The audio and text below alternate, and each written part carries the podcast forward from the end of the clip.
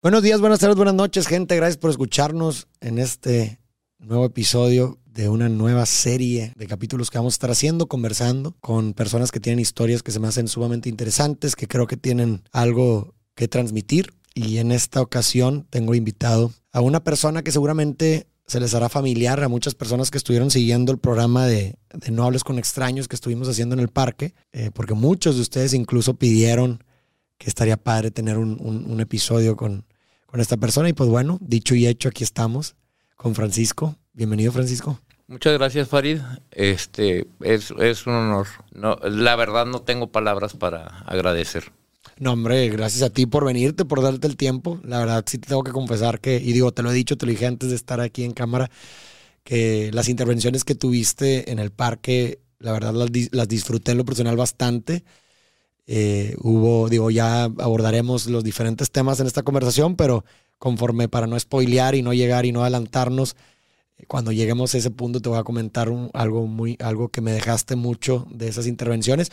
Y digo, no nada más a mí, a toda la gente también que comentaba y que dejaba ahí su retroalimentación, pues, pues pareciera como si era un sentir colectivo, ¿no? Que, que la gente encontró en tus palabras y en tus intervenciones bastante utilidad. Así que dije, oye, pues ¿por qué no invitar a Francisco a, platicar y pues ya sea una conversación más longeva y no limitarnos a lo mejor una intervención muy breve, ¿no? Que Monterrey pequeño rancho, ¿verdad? Porque... Y a veces infierno grande, ¿verdad? Pero no, pero, pues me encontraste y no tenías ningún dato mío. Exacto, sí, sí, sí.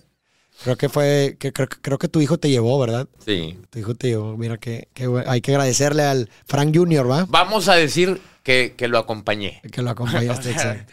Porque todavía no me dejo este, llevar como bulto de, como bolsita de mercado, ¿no? Un saludo al buen Frank, ¿cómo le dicen? ¿Frank Junior a tu hijo? Este. Frank. Fíjate que eh, sus amigos le dicen tío Frank. El tío Frank. Bueno, un saludo al buen tío Frank que hizo posible eh, pues que nos conozcamos y que finalmente este episodio sea una realidad, ¿no? Y bueno, pues empecemos por el inicio, a la redundancia. Cuéntame un poquito, Frank, de tu... ¿También te dicen Frank a ti? Sí. Cuéntame un poquito de... A mí me dicen Francisco Pancho, Paco, Kiko. y cuando estornudo me dicen Jesús. bueno, pues quisiera empezar que, me contaras un poquito de tu infancia. ¿Tú eres de aquí en Monterrey? Sí. Yo Desde siempre. Sí, nací el 21 de septiembre del 60. O sea, tienes que 50. 61, 61, ya voy para 62, eh, a ver si llego. Este, de los últimos niños que nacieron en el Muguerza, porque se suspendió la maternidad por muchos años.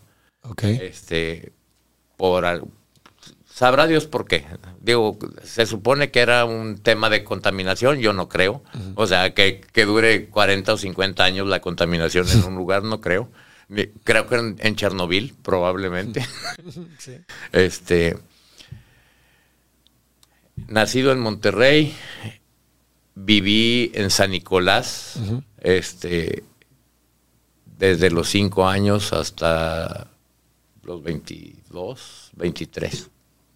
Me casé y jala más un cabello de mujer que una yunta llevó ella. Este, fui a dar a Guadalupe. Okay. Este, conozco toda la ciudad. No me limito en ir a ningún barrio. O sea, yo me meto lo mismo a la Risca que a la Náhuac, que aquí, aquí, aquí, ando más, más este, desubicado.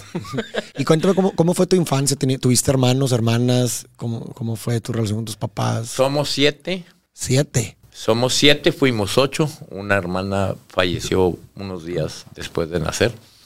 Este, soy el segundo de, ocho. Este, soy el primer varón de las dos familias. Ok. Eh, soy el primer nieto varón de, mis, de mis abuelos. ¿Y cómo fue, digo, tener tantos hermanos? ¿Cómo fue eso para ti? Fíjate que en mi casa nunca hubo siete personas. Siempre había cuando menos catorce. Siempre había... El, la, gente que se juntaba conmigo y con mis hermanos llegaban principalmente a mi casa, porque ahí si no estaba yo, estaba alguien más. Alguien más. sí. Entonces, siempre fue el punto de reunión. Este, mis hermanos se siguen juntando con los mismos Wow. de hace 50 años. Este, yo nunca hice ronda con ellos porque yo tenía pues un rol muy muy muy diferente, pero a todos los conozco, a todos los quiero y y los veo de vez en cuando. Ellos se juntan dos veces por semana Wow. Desde entonces. desde hace 40 años. Y wow, entonces fue una, fue una infancia que estuviste rodeada de muchas personas. Muy, muy acompañada. Nunca en mi vida había estado tan solo como hoy. En- en- considerando compañía. Considerando compañía, eh, digo, acompañado estoy. Mi hijo vive Claro, conmigo, claro, claro. nos vemos eh, todos los días, pero pues cada quien trae sus cosas. Ajá. Este, gente de mi edad, falleció mi esposa, falleció eh, mi amigo más, más antiguo que mi esposa. O sea, me- falleció mi esposa después de 37 años de casados. Mi amigo tenía, lo conocí en sexto año de primaria y fue mi amigo hasta hace dos años que falleció. Hola, Qué duro. Este, después, digo, otro, otro amigo cercano, amigo también de Manuel, este, falleció unos meses después. Y de hecho, en, la- en, en el velorio, en el sepelio de, de mi amigo, se, llama- se llamaba Manuel Yarto Wong, una persona muy querida, este, fue maestro muchísimos años, fue muy querido por muchísima gente, porque yo no conozco o no he conocido a una persona que tenga más capacidad de escuchar. Ok. O sea, era un escucha sorprendente. Tenía muchas virtudes, ok. Pero su principal virtud era que era excelente escucha. Este, cuando murió Manuel me, me preguntaban, ¿cómo te sientes? Me digo, pues ¿cómo quieres que me sienta? ¿Cómo se debe haber sentido la tierra cuando quemaron la biblioteca de Alejandría? Se perdió todo lo que se sabía de mí. Y eso está, eso es impresionante. Justo eso, me acuerdo que lo habían mencionado en el parque y fue algo que me impactó bastante porque me hizo reflexionar acerca de que efectivamente eh, lo que uno es o la, o la forma en la que uno se percibe, Tú eres tu historia. correcto. Y, y- y finalmente estamos compuestos de historias compartidas. Entonces, eh, la forma en la que si yo le pregunto a, a alguien qué opinas de Frank, me va a decir una historia completamente diferente. Así le pregunto a otra persona qué opina de Frank. Y, y la suma de todas esas historias es lo que te constituye, lo que finalmente es Frank. Y por eso, no sé, me puse a pensar, de cierta forma, cuando muere alguien, muere una historia de ti y por consecuencia una parte de ti.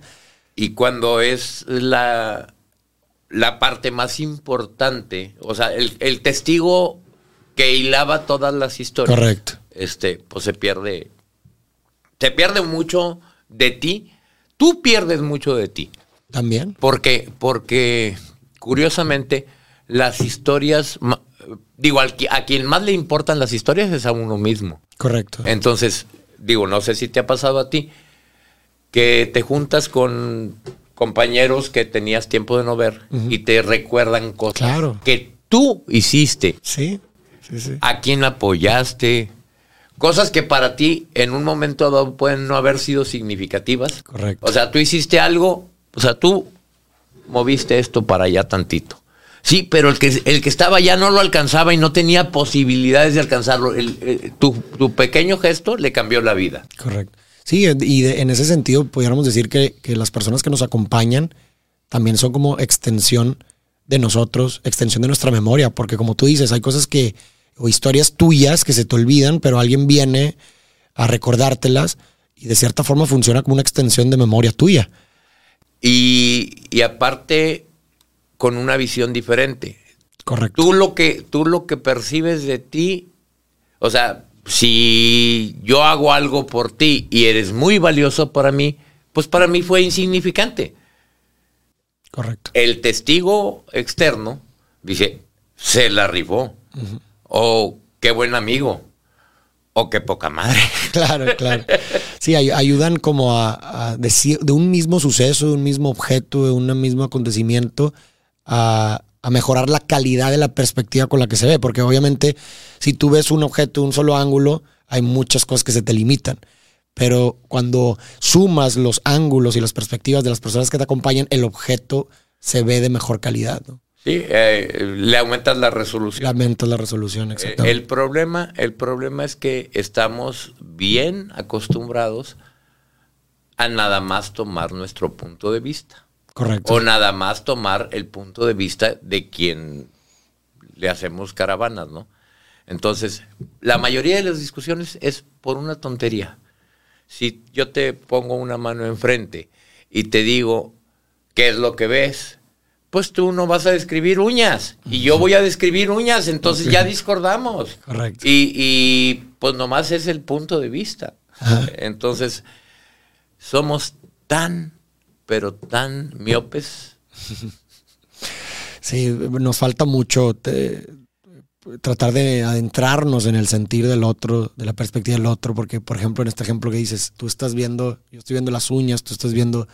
Yo no veo uñas. Tú no ves uñas, pero pudieras o yo pudiera decir, oye, a ver, me voy a poner de su ángulo, en su situación, en su historia, para ver por qué él no puede ver uñas, ¿no?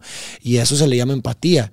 Y creo que hace falta tanto para poder, pues no sé, conectar más y, y polarizarnos menos. El día que entendamos que mis cosas no son más importantes que las tuyas, ese día México va a cambiar.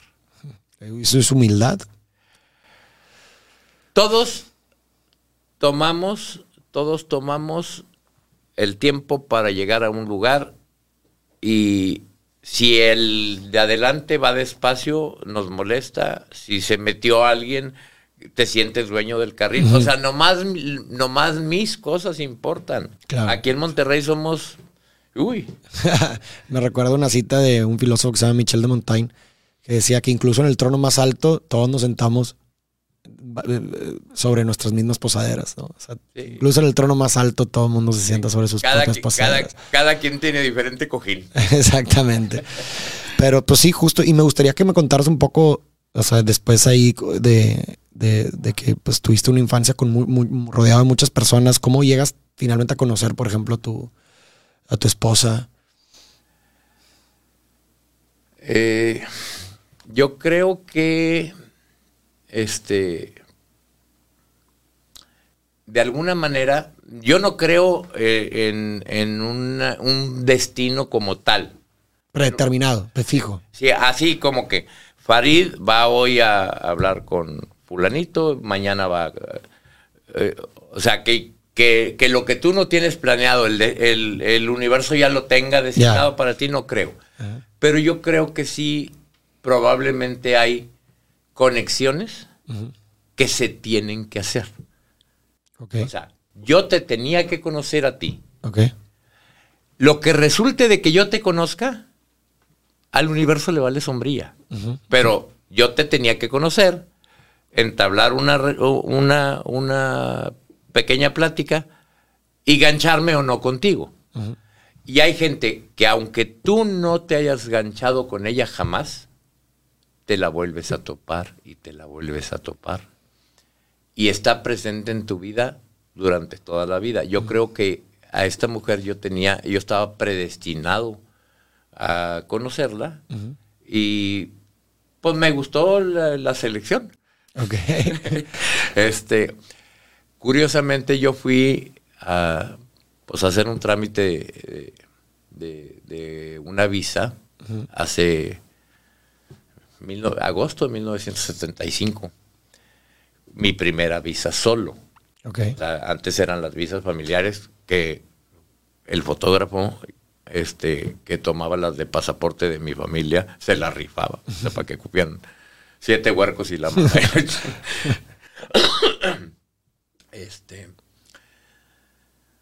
yo fui por alguna circunstancia especial yo tenía, yo tuve cita con el cónsul general en el, en el Ok. consulado después de horas hábiles. Entonces yo fui, salí de ahí, eh, digo, mi madre no me acompañó, me llevó, güey. me llevó. Este, digo, la entrevista eh, fue conmigo, eh, salimos de ahí y pues yo vivía en San Nicolás, este, y habíamos ido en camión.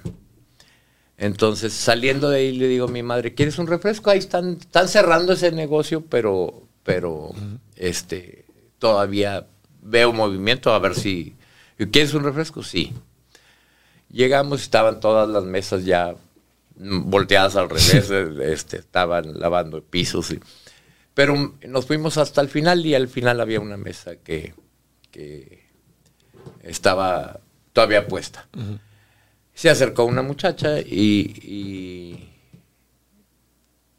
mm, pues nos atendió que, ya comidas ya no, pero eh, tenemos pues frituras y refrescos y demás. Ya nomás pedido, pedimos dos refrescos, según yo. Y yo me llevaba muy bien con mi mamá. Y entonces le digo a mi mamá, mami, cuando, si me porto bien, ¿me compras una como esa? Dijo, no, esas no se compran, se ganan. Wow. Pasan, yo, yo estudiaba en el CUM, del CUM pasé a prepa a la UDEM, y por azares del destino este, fui a dar a la UR en 1977. O sea, estuve un año, un semestre en la UDEM, en el CUM. En ese tiempo la UDEM no tenía edificios, entonces era UDEM, CUM, UDEM mexicano, UDEM motolinía. Ok. En las prepas estaban sí, desperdigadas y las carreras, en algunos de los, de los eh, campus había carreras de la UDEM. No había propiamente edificios. Entonces estuve un semestre y luego por X circunstancia fui, me salí y fui a dar a la UR. Ok. Ahí a tres cuadras de la UR fue donde este, tuve uno de mis primeros trabajos formales. Este, entonces entré yo ahí a la UR y pues en- a finales de, de un tetramestre vi a, a esta mujer y, y de hecho tenía alguna clase conmigo y tenían su, su apellido equivocado. Ella se apellidaba Cepeda y la tenían en las listas como Cerda. Entonces, pues yo en ese tiempo me puse a buscar en el directorio telefónico qué tantos eh, Cerda eh, puede haber Claro. en, en el centro, porque el centro tenía teléfono 42, 43, 44. Con esos, ¿qué tanto Cerda puede haber en el directorio? Porque pues, con ella, o sea, realmente no, no, no me había dado datos. Entonces busqué, hablé a en mil teléfonos, ese, e- ese mes debe haber salido un cuento en la casa, de a 20 centavos la llamada, pero debe haber salido un cuento porque hablé a todos los cerdos y ninguno la conocía. El siguiente semestre coincide conmigo en algunas clases María de la Luz Cepeda. Pues con razón. Con razón no encontraste. Pero desde, el- la, desde la primera vez que la vi, que todavía no tenía... Digo, de la primera vez que la vi fuera del salón de clases, yo llegué a la cafetería, había una cafetería ah, interna que era un puesto grandotote que atendía una señora que se llamaba Doña María. La cafetería de Doña María. Llegué a la puerta, la vi y yo no, s- yo no soy introvertido, pero soy tímido, aunque no lo parezca. este, la vi y ella estaba estudiando, entonces dije, qué bonita mujer. Fui y me paré enfrente de ella y le digo, ¿sabes qué? Tú me gustas. Volteó ella. ¿Yo? No, hazte un ladito, estoy hablando con la pared. Esa fue la primera interacción con ella. O sea, nunca habías dicho nada. Lo primero que le dijiste fue, tú me gustas. O sea, nu- valiente. nunca había hablado con ella. No, y no soy valiente. No soy valiente y a día de hoy se me dificulta hablar con mujeres. Por eso, si, si, te dificulta el hecho que lo primero que le hayas dicho a una persona. No, no, y, ella ni en el mundo me hacía. O sea, yo entré a la cafetería y llegué y le dije, tú me gustas. ¿Y qué te dijo? Este, yo le digo, no, hace una estoy hablando con la pared. Estaba aquí la pared en un lado, ella estaba estudiando o haciendo que estudiaba. Ya ves que las mujeres tienen una visión periférica un poco más amplia que nosotros.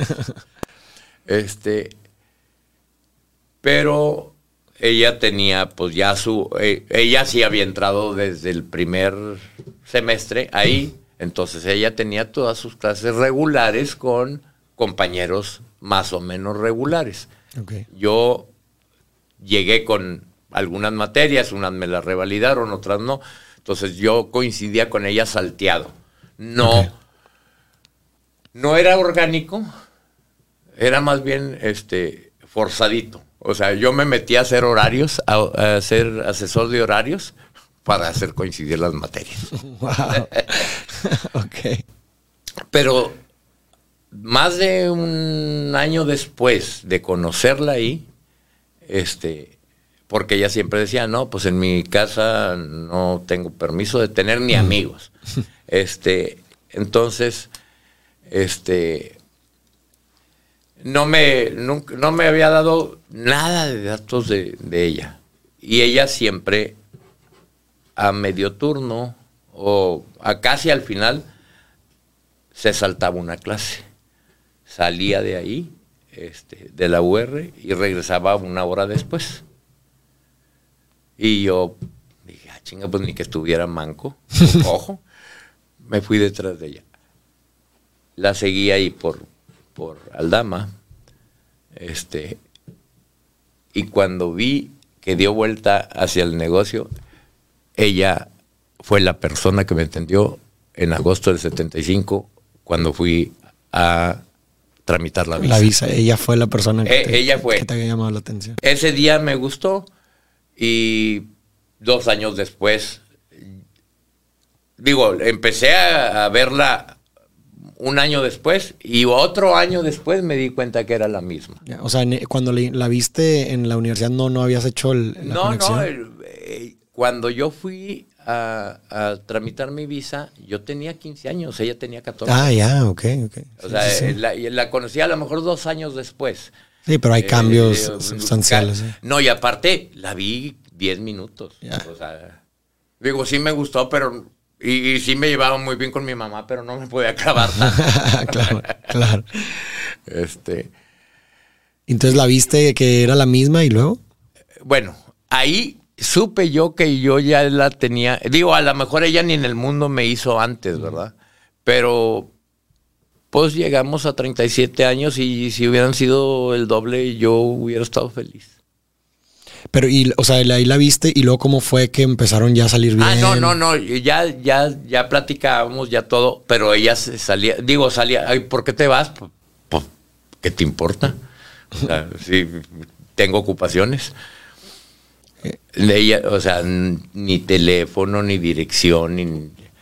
Cuando la vi dar vuelta ahí, dije, ah, ahí esa calle está cerrada. O sea, la calle que estaba a espaldas del consulado estaba cerrada a dónde puede ir, no puede ir más que a ese negocio. Y si ahí va todos los días a las 11 de la mañana o, o, 11.50 de la mañana, los que hacían trámites de visa de trabajo salían a las 12 del consulado. Entonces mi suegro tenía un negocio donde vendía eh, comidas.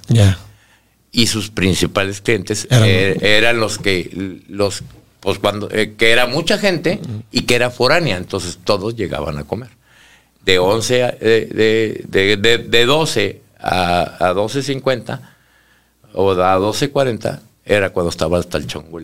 por eso se iba. Ella se iba a ayudar. Ella se iba a ayudar. Y luego entonces después de eso ya empezaste a salir con ella. Eh, por años fue solo en la universidad. Solamente la veías ahí y platicabas con ella ahí. Nada más ahí y ni teléfono, te digo. ¿Y por qué no te lo daba? ¿Alguna vez se lo pediste? Eh, no tenía permiso de tener ah, amigos, ni novios, ni nada. Entonces por eso solo en la universidad. Sí, nomás en la universidad. Y O no sé, a lo mejor tenía otro novio por ahí.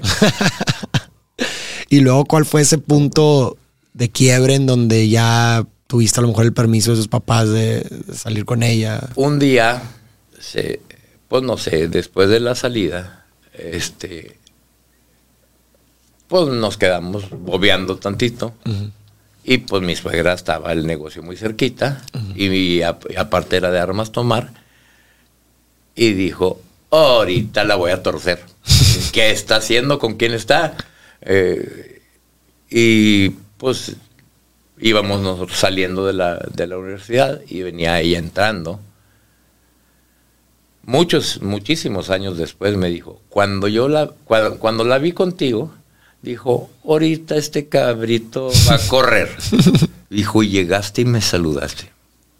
Dije, pues no sé si será bueno, pero templado sí es. por lo menos me saludó. Porque, porque yo sí, eh, dice, yo sabía, yo sé la cara que traía. Pues la traía cara de pocos amigos. este, dijo, yo pensé que te ibas a asustar.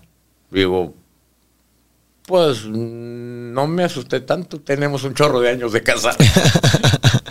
claro.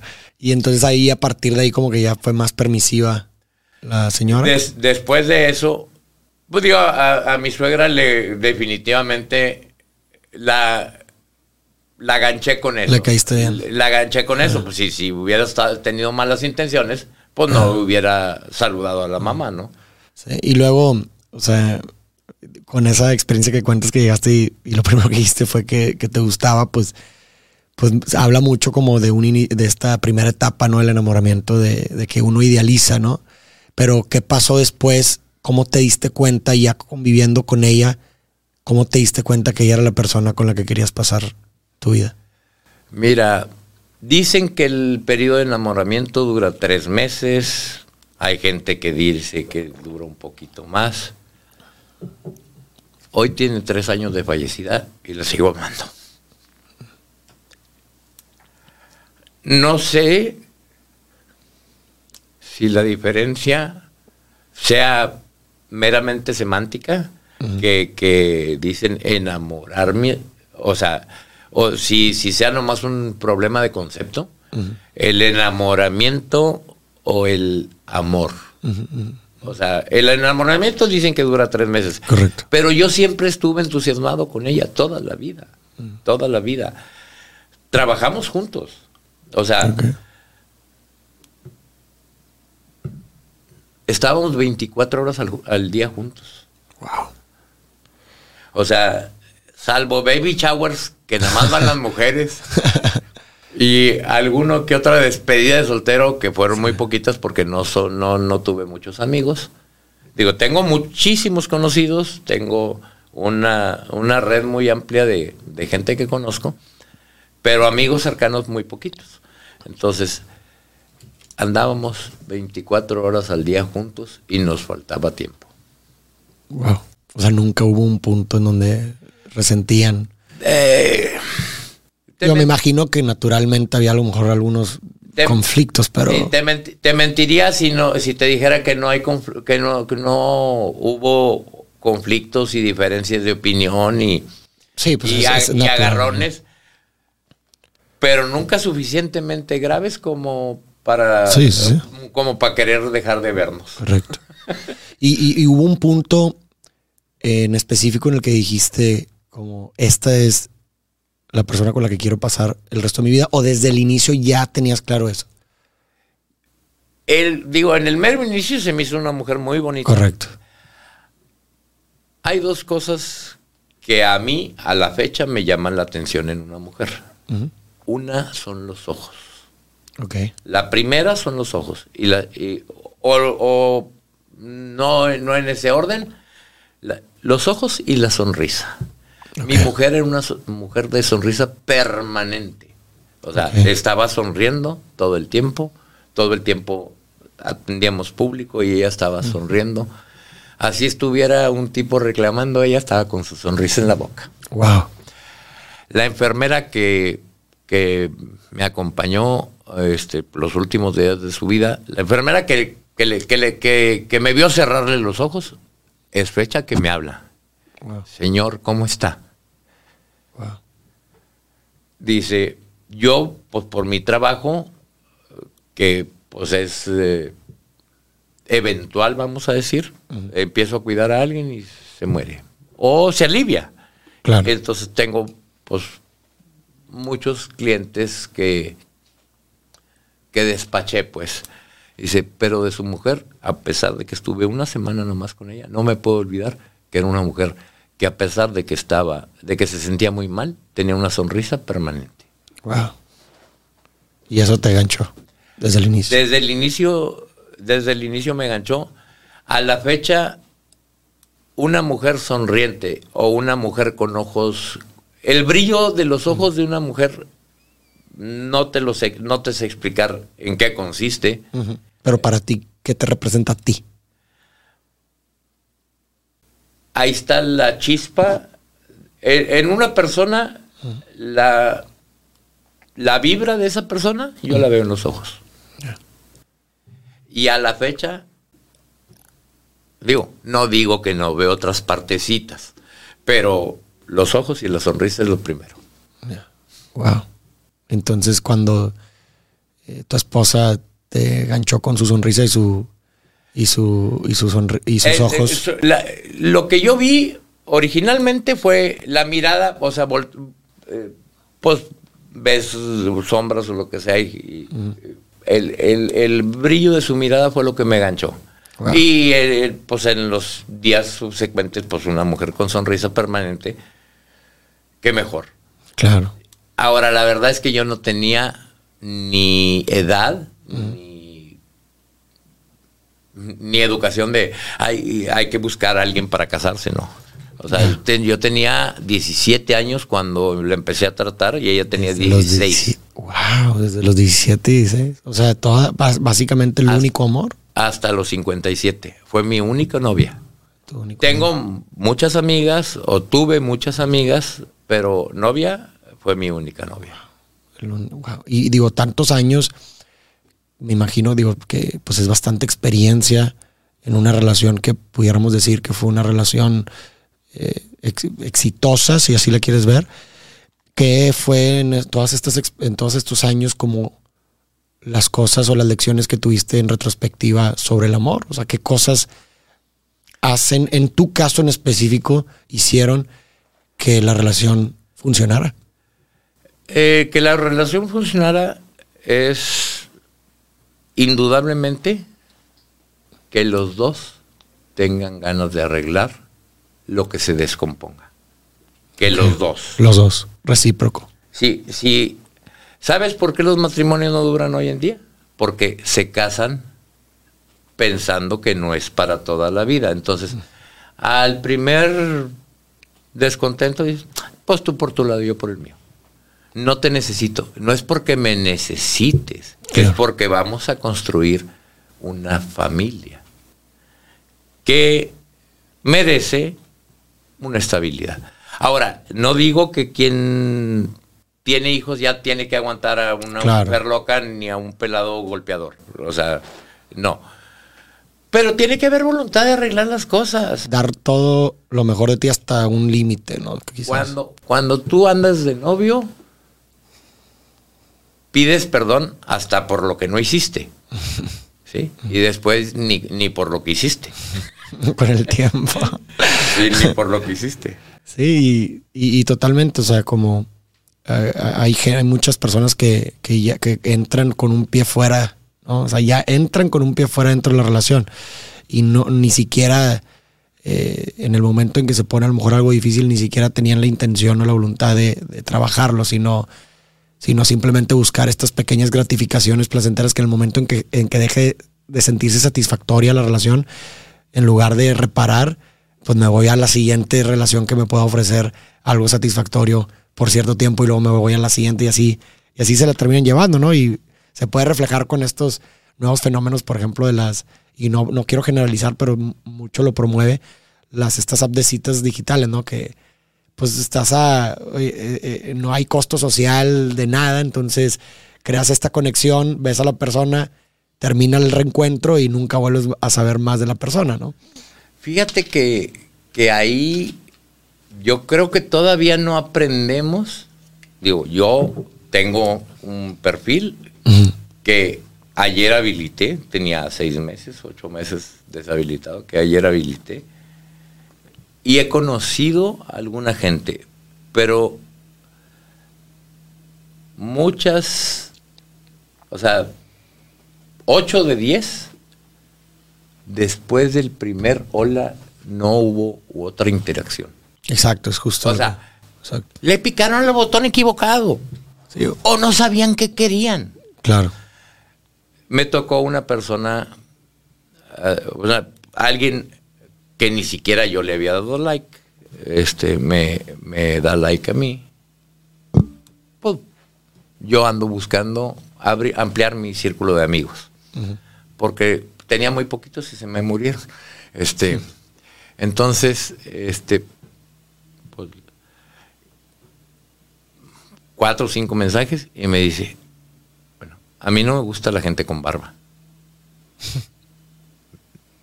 Digo, ¿y cuál perfil viste? O sea, mi perfil tiene mi imagen de hoy. Claro. Este, que sé que no me gusta la gente con pelo largo. No me gustan las canas. Pues qué chingados estás haciendo. Entonces, ¿por qué me dice like? O sea, ¿hace cuánto te escribió tal cual y no me gusta? nada, nada de lo que tengo le gusta. Entonces, ¿por qué le dio like? Pues se equivocó. Dije, bueno, este, si cambias de opinión o si, digo, para, yo tengo, yo conozco muchas mujeres que no son mis novias y que no me gustan, pero con las que converso. O sea, si quieres conversar, bueno, pues ahí está. Una amistad. Así que ahí, estamos. Que por cierto, las aplicaciones esas son muy coercitivas, y, o sea, muy complicadas para, para este, compartir información y para... Eh, yo a la gente que he conocido le digo, si quieres, este es mi WhatsApp. Si y hay gente que dice, yo no soy coleccionista de WhatsApp. Ah, ok. No, no, pues no lo, no lo agregues y ahí nos vemos, ¿verdad? A mí las, aplicaciones, las notificaciones de esas aplicaciones a mí no me funcionan bien. A lo mejor soy güey. A lo mejor soy güey. O sea, no... Y, eso se me hace muy interesante. O sea, ¿cómo, cómo has sentido el contraste de, digo, tuviste muchos, muchos años con una persona, ¿verdad? No, no estaba dentro de tu forma de ser en el mundo, el, tratar de, pues no sé, este, hablar con nuevas personas, ligar o lo que sea. Y ahora deja tú, no solamente eso después de muchos años, sino también la forma. Ahora, es, ahora lo estás intentando a través de una aplicación. Ah, ¿Cómo has sentido ese contraste? ¿Ha sido difícil? ¿Cómo lo ves? Mira, el, el problema, yo, yo soy más o menos rápido para, para adaptarme a, cambios. No soy, no soy cerrado en ese sentido. Pero realmente, o sea, ¿a dónde voy a ir a conocer gente? Sí, no. O sea, está complicado ahorita. Voy, voy a un bar.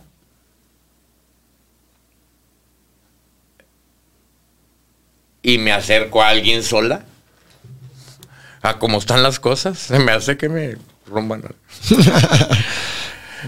Ahora, mi imagen no es de. Pues, digo, yo sé que no soy este Brad Pitt ni, ni Chayanne, ¿verdad?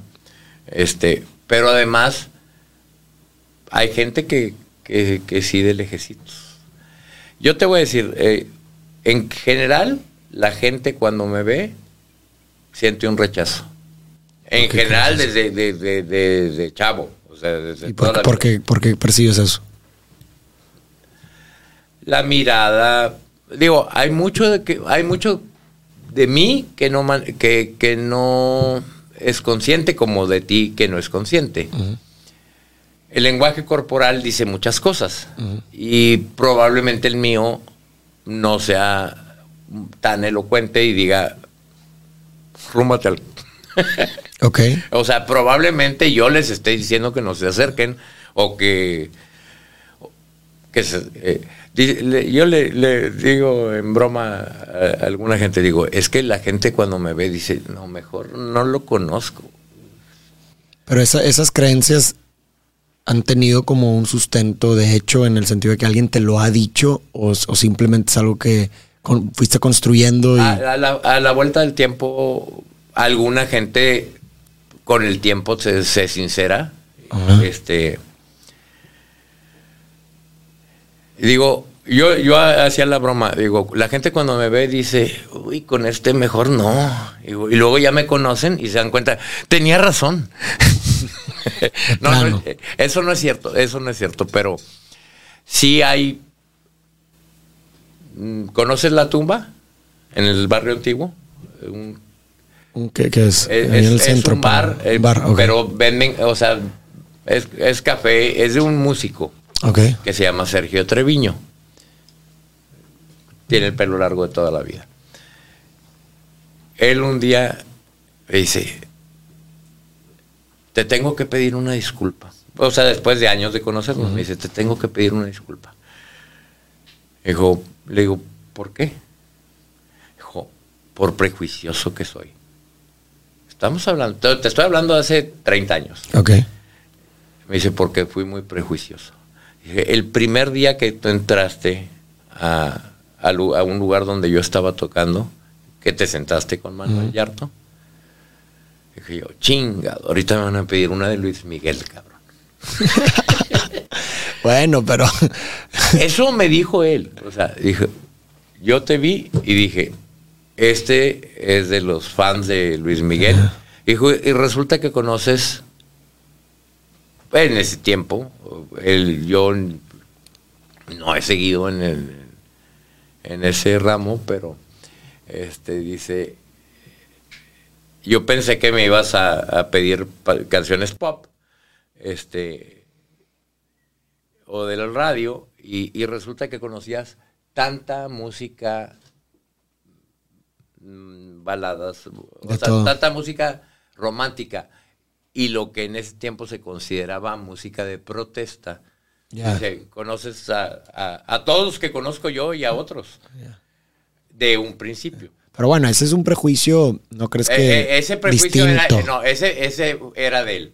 no, no, sí, claro, pero lo que voy es que era un, era un prejuicio distinto a, lo mejor el decir, ay, no me va a caer bien o, o me quiere, o, es, o no es una persona digna de conocer, ¿sabes? No, no, no, ese nomás, te, digo, te digo, alguna gente se ha sincerado a ese nivel de, de decir, te tengo que pedir una disculpa de algo que yo ni, ni me enteré por qué me tenía que, o sea, y realmente por qué se disculpó, porque se sentía mal con él.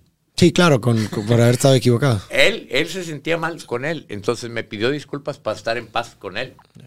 Y por ¿Qué, es lo que pasa normalmente? Sí, claro, nos hacemos impresiones rápidas de la gente y a veces eh, cometemos el error de, de tomarlas como absolutas, ¿no? O sea, porque a ver, es, natural que tú te hagas una impresión eh, primaria de alguien porque así funciona la mente, ¿no? Sí, no hay segundas oportunidades para dar buenas primeras impresiones. Sí, siempre hay, pero, pero lo que sí podemos es considerar que es, se trata precisamente de eso, de solo una primera impresión y que no necesariamente tiene que coincidir con lo que el otro es.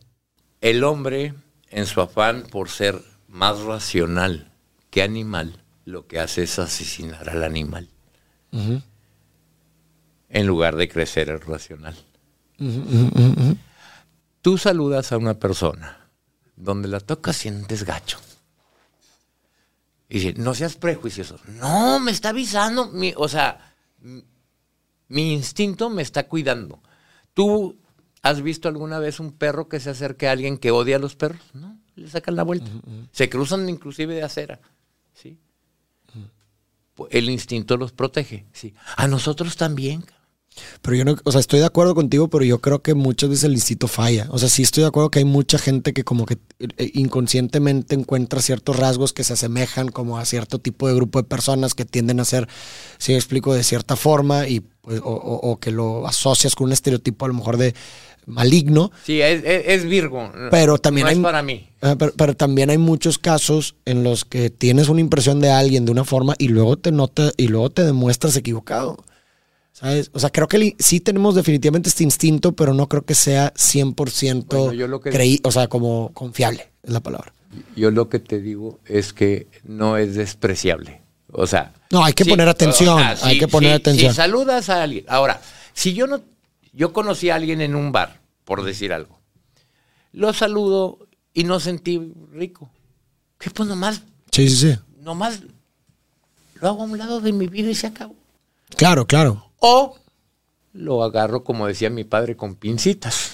Sí, o sea, las, las primeras impresiones las puedes agarrar para ponerlas, tenerlas en mente, en consideración, y simplemente decir, puede ser que estoy equivocado, pero bueno, esta es una primera impresión y voy a tener cuidado, ¿no? Pero no, no tomarla como algo absoluto, ¿sabes? Pero normalmente cuando alguien te hace, cuando, al- igual y ni siquiera es mala persona, nomás no es compatible contigo. También, sí, correcto. O sea- Exacto, también. Y hay personas que permanecen a tu lado un chorro de años y no cambian tu vida ni un ápice. Y hay personas con las que te rozas. o sea que Sí, sí, sí. Un encuentro. un encuentro de cinco minutos, tres palabras. Y cambian tu vida para siempre. Totalmente.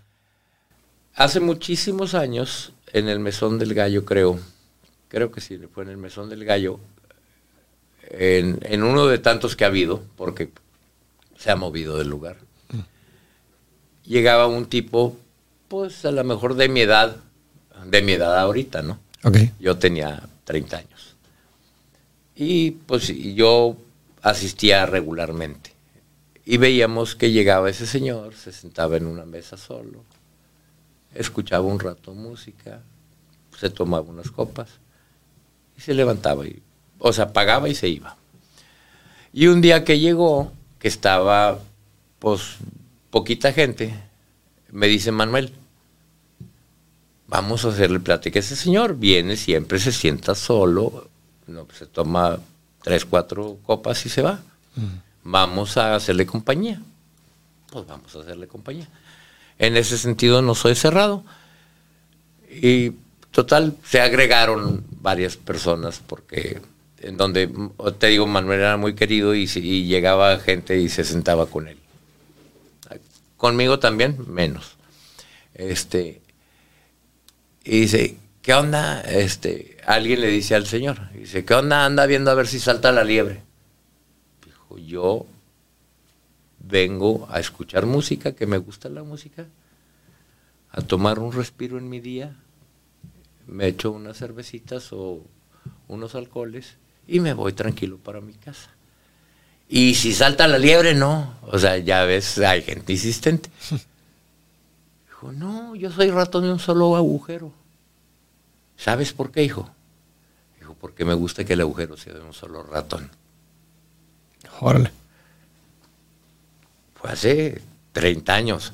Yo nunca he sido mujeriego ni nada por el estilo, pero Te marcó eso. eh, lo que hay cosas que me platicaron ayer que ya se me olvidaron.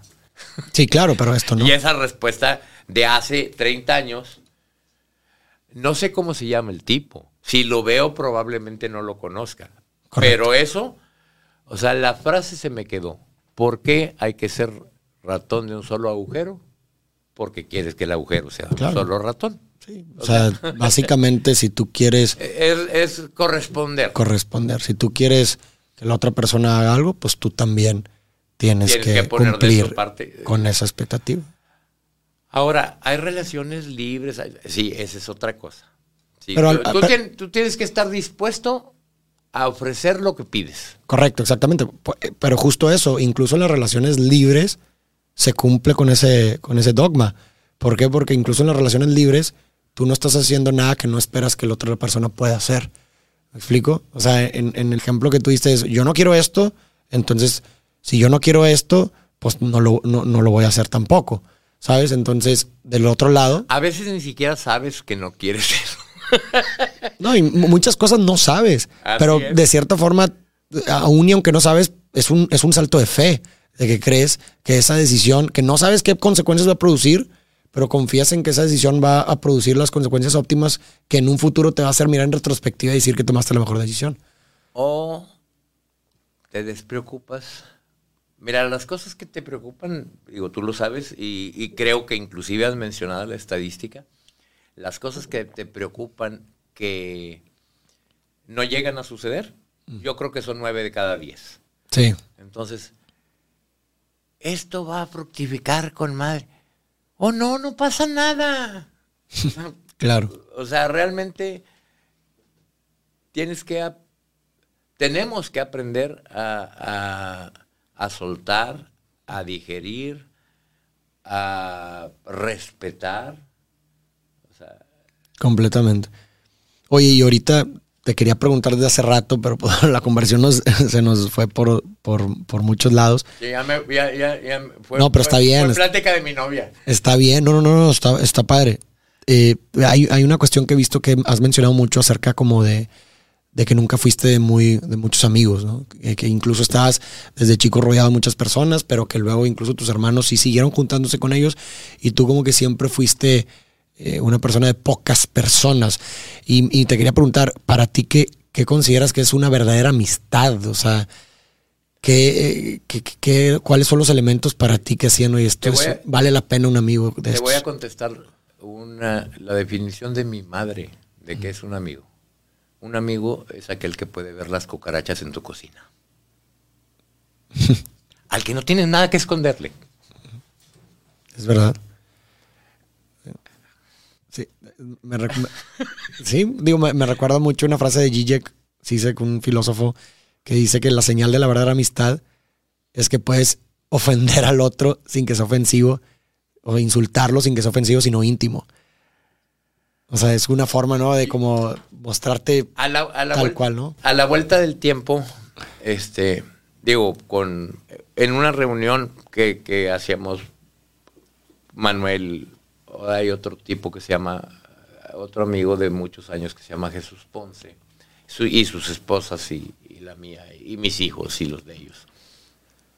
Este, algo, algo me dijo alguno de ellos dos, dice, sin ánimo de ofender, digo, no, tú me puedes decir hasta que vaya a Chihuahua un baile, tú eres mi amigo de, toda la vida. Exacto.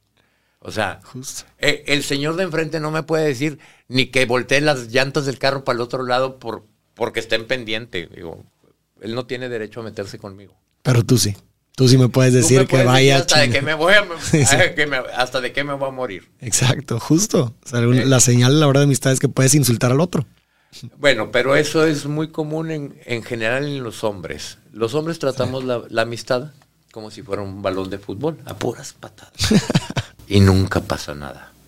Las mujeres la, tratan como si fuera una copa de cristal cortado y muy a menudo se rompe. ¿Tú crees?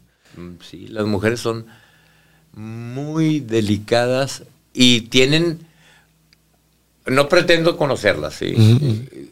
El, el, libro de todo lo que tú deseas saber de las mujeres sería un libro con cuatro mil páginas en blanco. O sea, no, no existencia de información. Las mujeres funcionan totalmente diferente a los hombres. Alguna vez me comentó una amiga, dice, hay una de mis amigas que se retiró de mí. Dice, y le platiqué a mi marido y me dice, mira, a ella le encanta este tipo de comida, llévala a tal lugar y pues se va a arreglar. ¿Quién te dijo que lo quiero arreglar, güey? quiero saber por qué.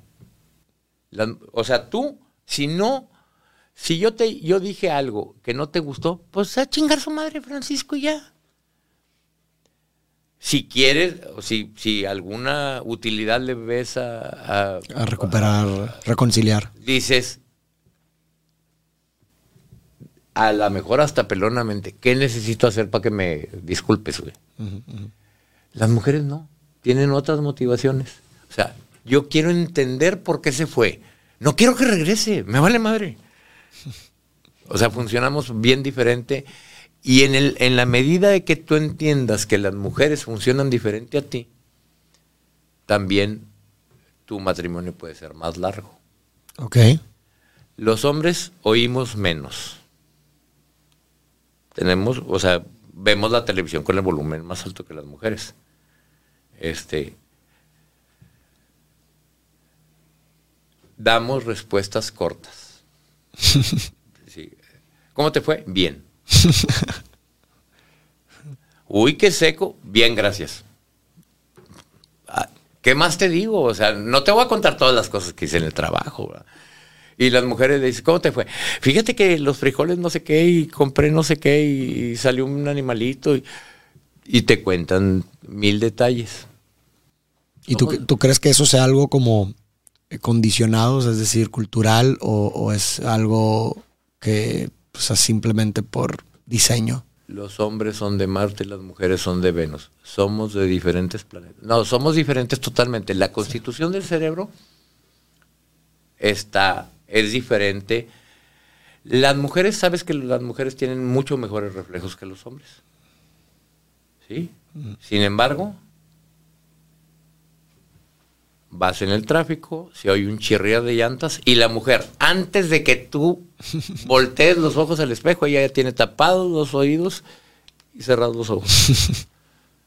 Reacción hecho madre, pero no de la manera correcta. es un ejemplo, Bill, este, es, eh, jugando. Las mujeres tienen capacidades diferentes a los hombres. Sí sabes, o sea, las mujeres tienen falta de, o sea, no si ven un coche no calculan bien eh, qué tan rápido va a llegar como los hombres. Y por eso, cuando hay un niño atropellado, lo llevaba la mamá de la mano.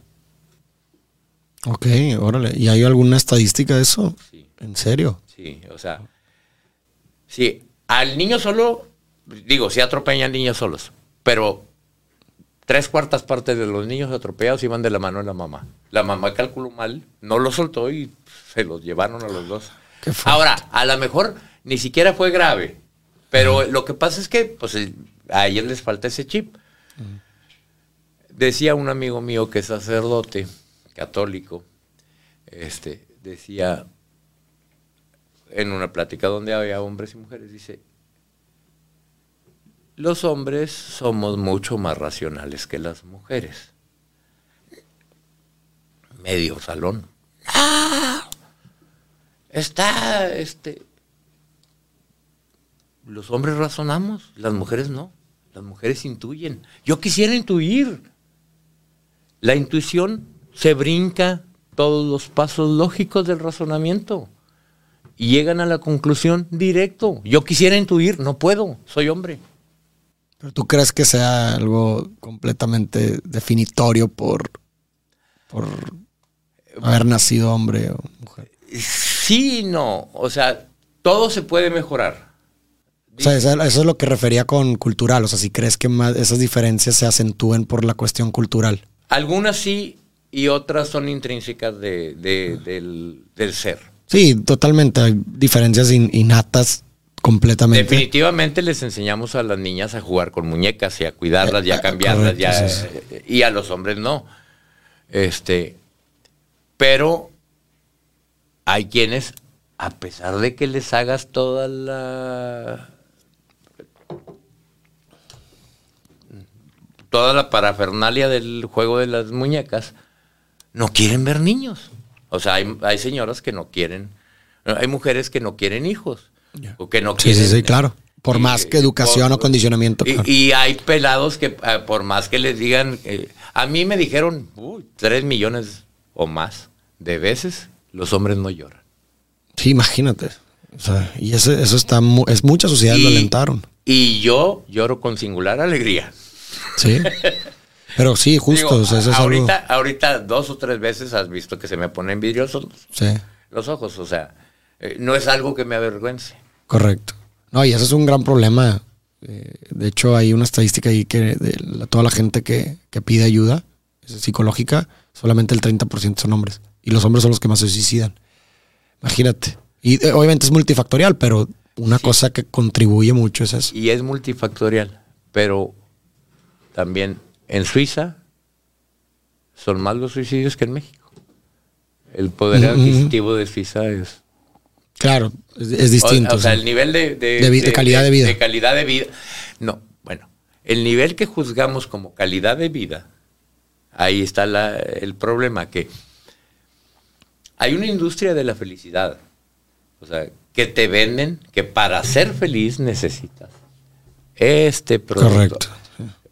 Ahí hay otros cuatro, pero este es el que te hace feliz.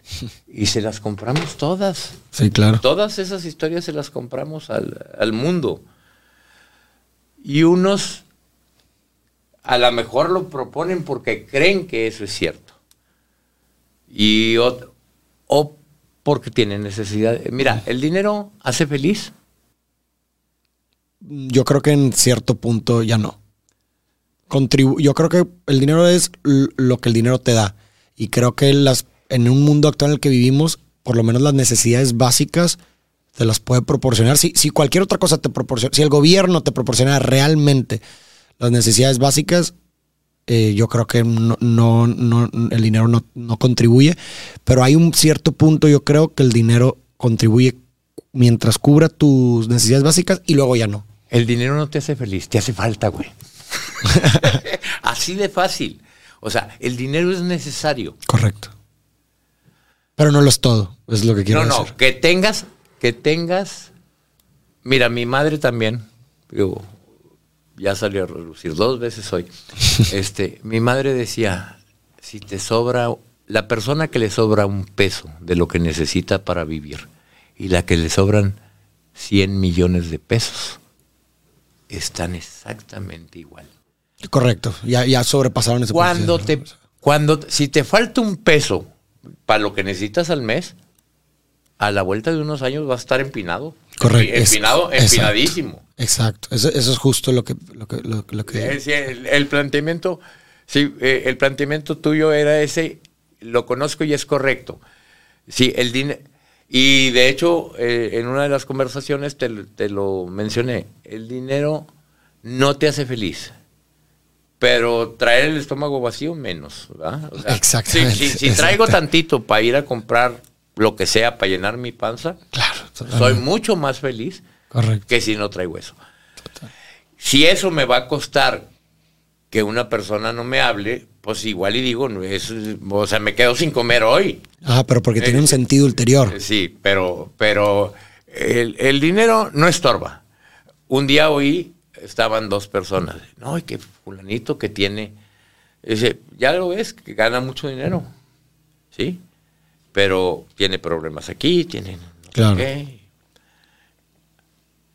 Y estaba otro tipo escuchándolos, que los conocía a ellos dos y a la persona de la que estaban hablando. Dice, mira, déjense de tonterías. Yo gano 10 veces más que él, no que ustedes. Y a mí mi vieja sí me quiere y mis hijos me respetan. Y el dinero no es malo. O sea, déjense de justificar par de idiotas, pónganse a jalar. O sea, el dinero no es malo, el dinero no es eh, eh, despreciable. Hay gente que con dinero vive muy bien y hay gente que sin dinero vive muy bien. Correcto. O sea, no es, no es, como tú dices, no es la no es determinante para cómo vayas a ser tú de feliz en tu vida. Dice, estoy buscando una compañera para ser feliz. Si tú no puedes ser feliz solo, no puedes ser feliz acompañado, carnal. Sí. Y justo eso, ¿no? O sea, creo que muchas de las cosas más importantes para el ser humano son cosas que no puede, comprar, no puede comprar el dinero, ¿no? O sea, ya de sobrepasando la parte de las necesidades básicas, por ejemplo, el, el dinero puede comprarte un, buen, un reloj lu- lujoso, pero no puede comprarte tiempo. Puede comprarte compañía, pero no una verdadera amistad como la que mencionas tú, o, o un verdadero amor como el que mencionas. Y, y- y vamos a otro, a otro punto bien curioso. La gente dice, no, es que esa mujer anda buscando su dinero, Mm, el tuyo o el mío. el- sí. Y eso está mal. ¿Por qué? ¿Por qué está mal? Yo me pregunto, ¿por qué? Sí, o sea, como que tienden a sa- mu- ¿Por mucha qué- gente a ¿por qué, demonizar. la, por qué la mujer no puede buscar mi dinero si yo busco su cuerpo? Exacto. O su, no sé. O lo que, sí, o cual- cualquier interés. in- in- sí. Yo algo veo en ella y no es el cuánta- cuántas veces reza el rosario en el día. ¿sí? Entonces, porque es diferente lo que el interés que yo tenga en ella que el que ella tenga en mí. El de ella no es sano. Sí, estoy de acuerdo. Como que se tiende a, demonizar mucho el interés económico dentro de una relación. Cuando, a ver, ponte a pensar. La verdad es que la estabilidad económica va a repercutir bastante. Es más, una de las razones principales de divorcio es la cuestión económica. ¿No? Entonces, y digo, va para los dos lados también, no es como que nada más un lado tenga que fijarse en eso. O sea, un hombre también puede fijarse, ah, oye, pues esta, esta chava tiene, eh, quiere desarrollarse profesionalmente, y esto va a ayudar a, lo que, a, traer dinero a la casa, lo que quieras. Pero es muy importante fijarse también en la estabilidad económica. Cuando la necesidad entra por la puerta, la felicidad se escapa por la ventana. Sí, deja de ser importante la felicidad. O sea, por, eso hay un, o sea, yo, yo he llegado a pensar que la felicidad es un lujo. En un mundo con muchos, mucha, mucha hambre, con muchas enfermedades. O sea, yo soy, me considero una persona bastante privilegiada, pero entiendo que mi realidad no es como la mayoría de la gente. Y, y por eso digo que, o creo yo que a veces que la felicidad realmente es un lujo, porque como tú dices, cuando hay necesidad, la felicidad sale por la ventana. Ni siquiera hay momento de pensar en qué te va a hacer feliz. Es como estás pensando en qué necesito hacer para sobrevivir, güey. Pero curiosamente, la gente que no tiene acceso a tanto dinero disfruta de la flor, de regar una planta, de acariciar un animalito. Y los que tienen mucho dinero no tienen tiempo para acariciar un animalito, ni para hay gente, hay gente en ambos lados, sí, claro. Entonces. Eh, ¿Para ti qué es? O sea, para ti qué es. Bueno, dos preguntas primero sobre esto. ¿Qué ha sido en estos. que ya 60 y, ¿Qué dijimos? 61 años. ¿Qué ha sido lo que. Ya casi 62. 62. ¿Qué, qué, ha sido lo que en todos estos años te ha dotado de sentido? O sea, ¿por qué, eh, qué ha sido lo que durante todos estos años ha hecho que digas, vale la pena estar aquí? Siempre Fíjate, mi, mi padre, eh, él decía, en sus propias palabras decía, no soy centavero. No me, no me molesta el dinero, pero no soy centavero. Así, a mí si me suenan así la, la bolsa con moneditas, no me llaman. O sea, no volteo. No soy centavero, pero no me molesta el dinero. Tener la justa proporción de, o el justo sentido de, de que el dinero es un satisfactor, es una herramienta. Un medio. Es, es, una herramienta para conseguir otras cosas. Como te digo, pues si tienes hambre, pues qué felicidad, qué felicidad vas a tener. Sin embargo, hay gente que con hambre hace un caldo de piedritas y con eso espera que se duerman sus hijos en África. No sé si hayas visto eso. No, no. Y un niño, este, mamá, ¿a qué horas vamos a comer? Ya falta poquito, mijo. La señora tenía unas piedras hirviendo en una olla con agua. qué fuerte. La señora sabe que nunca va a salir esa comida, o sea, es agua caliente. Pero pues en eso el niño ya se cansó y se quedó dormido. Y esa comida ya bailó. ¿Y cuántas veces una madre dice, híjole, yo ando bien llena. Comí muy tarde o, demasiado, ¿no? Y reparte tres piezas de pollo para tres niños y ella no come. Cansado de velar muertos con cabezas de cerillos, diría mi amigo Jesús. Eh, o sea, me ha tocado infinidad de veces verlo. Facundo Cabral decía que es mucho más ruidoso el mal. Si, si explota una bomba, entre más muertos haya, más lejos llega la más, lejos se oye la noticia. Pero por cada bomba que estalla en el mundo, hay mil madres que se quitan el pan de la boca por sus hijos. Pero eso no hace ruido. Entonces por eso no lo vemos. Es cierto. O sea, es no sé, eh, es eh, aprender a, a, valorar las cosas por lo que valen. ¿Cuál es el factor determinante para decidir qué coche vas a comprar? ¿El que más te gusta? Sí, hasta cierto punto. Pero si el vecino tiene el que a ti te gusta, tú quieres uno mejor. Sí, si la, si la comunidad que te rodea tiene cierto nivel, pues no puedes tener, no vas a desear algo, bueno, vas a tender a querer algo igual o mejor. A menos que él se haya ido al top, tú vas a decir, bueno, ni modo iguales. Correcto, sí, sí, sí. Sí, pero, pero si a ti te gustaba un carro de 300 mil pesos y el vecino compró el de 300 mil pesos, tengo que irme a al siguiente modelo, al de 350, aunque no sea ni el color ni la línea que me, me vale. O sea, uno de mis hermanos, pues hace muchas cosas. Eh, mis hermanos hacen muchas cosas desde albercas hasta instalar paneles solares de repente. Y dice, he llegado a la casa de alguien. Oye, ¿ya viste los paneles que están ahí enfrente? Sí. Quiero el doble de esos, de esos paneles. Y si ya te subes tú, revisas tus necesidades. Tú tienes menos que él. Y si los cambias por nuevos, vas a necesitar muchos menos, porque ahora son el doble de eficientes. Que me quites eso y me pongas el doble de los que tienes, cabrón. Si necesitas comprar de unos más chafas para que llenes más parte de mi techo, no es para ahorrar luz, es para que todos vean que tengo. Claro, sí, terminamos gastando dinero que no tenemos para impresionar gente que no, que, no nos cae bien. Eh, eh, esa frase es de Deepak Chopra. Ándale. Dice Deepak Chopra, dijo, cuando me di cuenta que estaba gastando cantidades ingentes de dinero para agradarle a gente que no me importaba, me regresé a buscar mi alma en el camino. Es verdad. La, comparación es la, ladrona de la alegría, ¿no?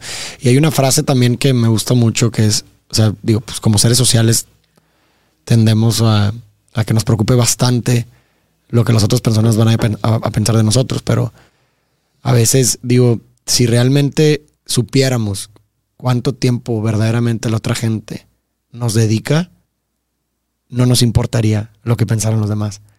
Porque realmente es que no somos tan importantes. O sea, ponte a pensar tú o yo, haz un análisis introspectivo, ¿cuánto, cuánto tiempo le dedicas tú o yo a pensar en criticar a alguien por cómo vive o lo que sea. Seguramente nada o muy poco tiempo en prolongado en, en a través del hay, tiempo. Hay gente que eh, específicamente atrae este el, el éxito eh, es innegable atractor de críticas. Completamente. Definitivamente.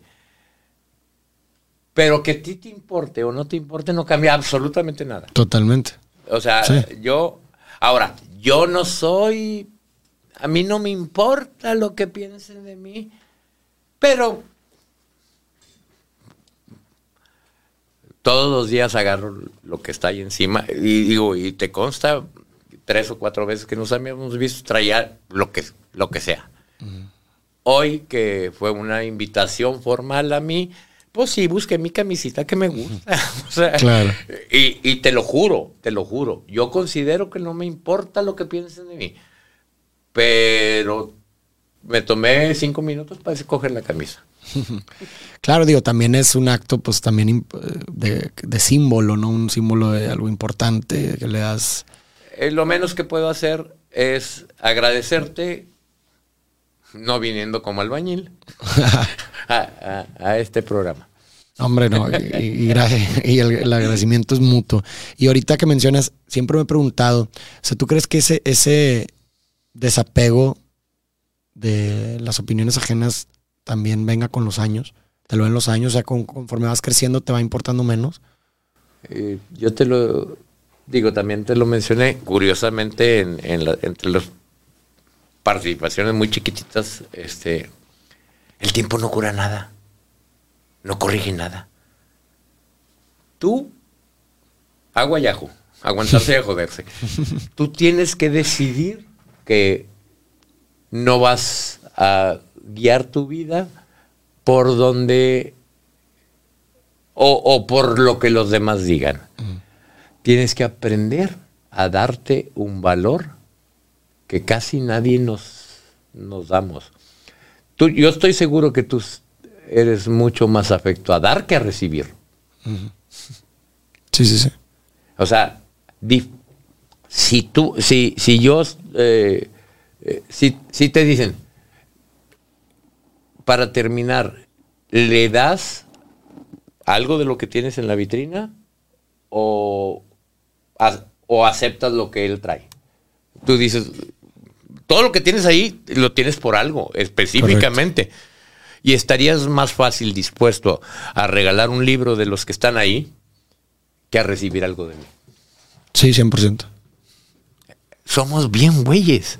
O sea, no nos sentimos merecedores de nada. Digo, y también, o sea, por un lado sí, sí puede ser eso, pero también siento que el dar te dota de sentido, ¿no? Porque siento, de cierta forma te genera utilidad, ¿no? Como importancia, ok, estoy a lo mejor... Eh, te genera bienestar, es indudable. como el, dar te, genera bienestar. Pero ¿a poco el, recibir te genera... Ah, no, no, no, pero bueno, pero no, no, no, totalmente, pero a lo que voy es que, a ver, si tú hubieras venido y, me hubieras dedicado un regalo o algo así que me trajiste, por supuesto que lo hubiera recibido. Claro. Ah, aprende uno, aprende uno. Y tú estás, digo, tú has aprendido un montón. No he visto todos tus capítulos, pero he, visto salteaditos y, y, has aprendido un montón. Claro. O sea, has aprendido a no gancharte con la persona, sino con la idea, este, a no tomar las cosas personales. O sea, has, has crecido Indudablemente. Seguro. Y digo, es un. Y, yo creo que todo el tiempo uno debe estar abierto a ese aprendizaje, ese crecimiento. No todos, no o sea, algunos tenemos tal vanidad que no creemos que podamos mejorar en nada. Sí, 100%. Eh, el, hecho, eh, el hecho de aspirar a mejorar es que es un poquito de humildad. 100%. Sí, claro, a ver, el, creerte ya, y, creo que muchas veces hay gente que, por eso me, interesaba hablar un poco de la, edad, porque a veces la gente con, la edad como que se siente precisamente como que, ay, ya no tengo nada que aprender, ¿sabes? O sea, ya, ya la forma en la que yo veo el mundo es, y toda la demás gente, incluso más jóvenes, como que, ¿qué, va a venir a enseñarme alguien más? ¿Sabes cómo? O sea, y, y, y el problema de eso es que lo único que se jode es la persona. ¿Por qué? Porque el único que tiene el lente limitado, ¿verdad? Una realidad, pues eres, tú, ¿sabes? Pero más allá de eso, lo que, o sea, que yo me crea que conozco todo, es que tengo... La frase más famosa de los filósofos, a ti que te gustan los filósofos con Diego, este, es yo solo sé que no sé nada. Correcto. y te voy a decir, una, hace, hace tiempo en una plática que dieron aquí en San Pedro, no me acuerdo exactamente en dónde, eh, de motivación. a ver, ¿quién de ustedes se siente el más chingón en lo que hace? Y yo me reí, nomás me reí, porque vi una mano, dos, tres. Y pues ya, a ver, tú, ¿Qué? No, pues es que yo tengo cinco años en la empresa en donde estoy y yo soy el capitán cavernícola. y al otro. Y, yo, pues, en alguna, digo, es inevitable, como te digo, el lenguaje no verbal es inevitable y de repente, pues, niegas o asientes con cosas. O sea, escuchas algo y, si estás de acuerdo dices que sí, aunque aún sin estar consciente. Y ya el motivador. A ver usted, señor. ¿Usted no se siente? No. ¿Tú? Te pregunto a ti. ¿Usted no se siente el más No. Sé que no soy.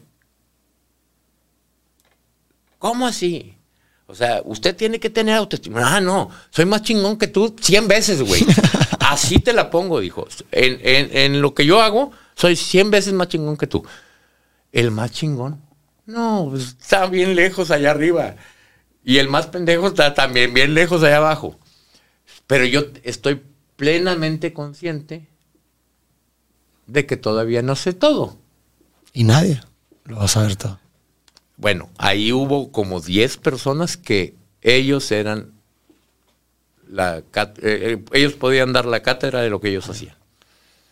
Hay gente que se sobrevalora. Total. Hay muchos, habemos muchos que a lo mejor nos, mini, nos Infravaloramos. Pero hay muchos que se sobreestiman, cabrón. Totalmente, sí, ¿no? Y, y digo, creo que en el, en el balance, porque ninguno de los extremos me parece que es pues óptimo. El, el ser coach de vida mm, propiamente no es malo. La actividad no es mala. O sí, no sé. Este, soy coach de negocios. ¿Cuántos negocios ha, fundado ese señor? Ninguno. No puede ser coach de negocios. O sea, a lo mejor puede ser asesor de inversiones, o a lo mejor puede ser eh, asesor financiero, o llevarte las cuentas. Pero no te puede asesar, eh, asesorar para poner negocios a alguien que nunca ha puesto uno. pues, Entonces, no, este, yo tengo tres años este, dando consejos de nutrición. Digo, ¿y tus gordos adelgazaron? Si no, andas bien mal, manito. Sí, hay, hay que como recorrer el camino para entenderlo mejor, ¿no? Pero además tenemos mucha información falaz, mucha. Sí, no, y O sea, más ahorita con la tecnología. La pirámide alimentaria, donde está leche, carne, huevos y chocomilk, este, es falsa. O sea, no jala así. O sea, no funciona. Lo vi de un cardiólogo. Dice, yo tengo 25 años trabajando, 28 años trabajando en cardiología. Cuando yo empecé en cardiología, definimos cuáles aceites eran inflamatorios. y- sí. Yo dije, se nos va a acabar la chamba. Dijo, hoy tengo 10 veces más chamba que cuando empecé. Algo estamos haciendo mal, güey. Totalmente. O sea, el aceite de canola y de no sé qué. Buenos no son. Son- yo no sé si hayas visto a una tipa que se llama Coco March. Dice, eso es aceite de coche. O sea, aceites buenos para el ser humano, el de coco y otros que no te alcanzan. Este, no tienes mucho dinero, manteca de puerco. La manteca de puerco la satanizaron al grado de que era basura. O sea, sí, tiene mucho colesterol. Por ejemplo, tú sabes que la mantequilla tiene colesterol y la margarina no tiene colesterol. Tú te comes 100 gramos de mantequilla y te pueden medir el colesterol y tu colesterol no se movió. Porque la que ingieres no se va a la sangre. No es cierto. Come 100 gramos de margarina y te levanta el colesterol. La margarina, el consumir margarina te hace que tú produzcas colesterol. Entonces, la información está bien tergiversada. Por es que somos tontos. No, somos cabrones. La industria alimentaria canceló las grasas y a todo lo que le quitaron la grasa le pusieron azúcar. El azúcar es más mala que la grasa. Wow. Sí, hay, hay mucha información tergiversada en todos lados, en las Y, redes. y como dice Diego, follow the money. ¿Dónde está? ¿Quién es el que se hizo? ¿Quién es el que se empachó con que los Claro. productos tengan azúcar? Sí, follow the money. Pero aparte, la azúcar no es solo más dañina, es adictiva. Más adictiva que la cocaína. Entonces, la grasa no es adictiva, carnal. Bueno, la grasa animal no. La sal, u- u- las sabritas, ¿a que no puedes comer solo una? Claro que no. Claro. Y luego, eh, y menos sin una Pepsi, digo, saladas a la madre. Claro. Este, sí, hay mucha información equivocada. Oye, me gustaría, ahorita que te quería preguntar surgió cuando te estaba preguntando sobre los años. Eh, me pongo a pensar, digo, uno cuando está joven tiende como a sentir que todavía le queda mucho tiempo.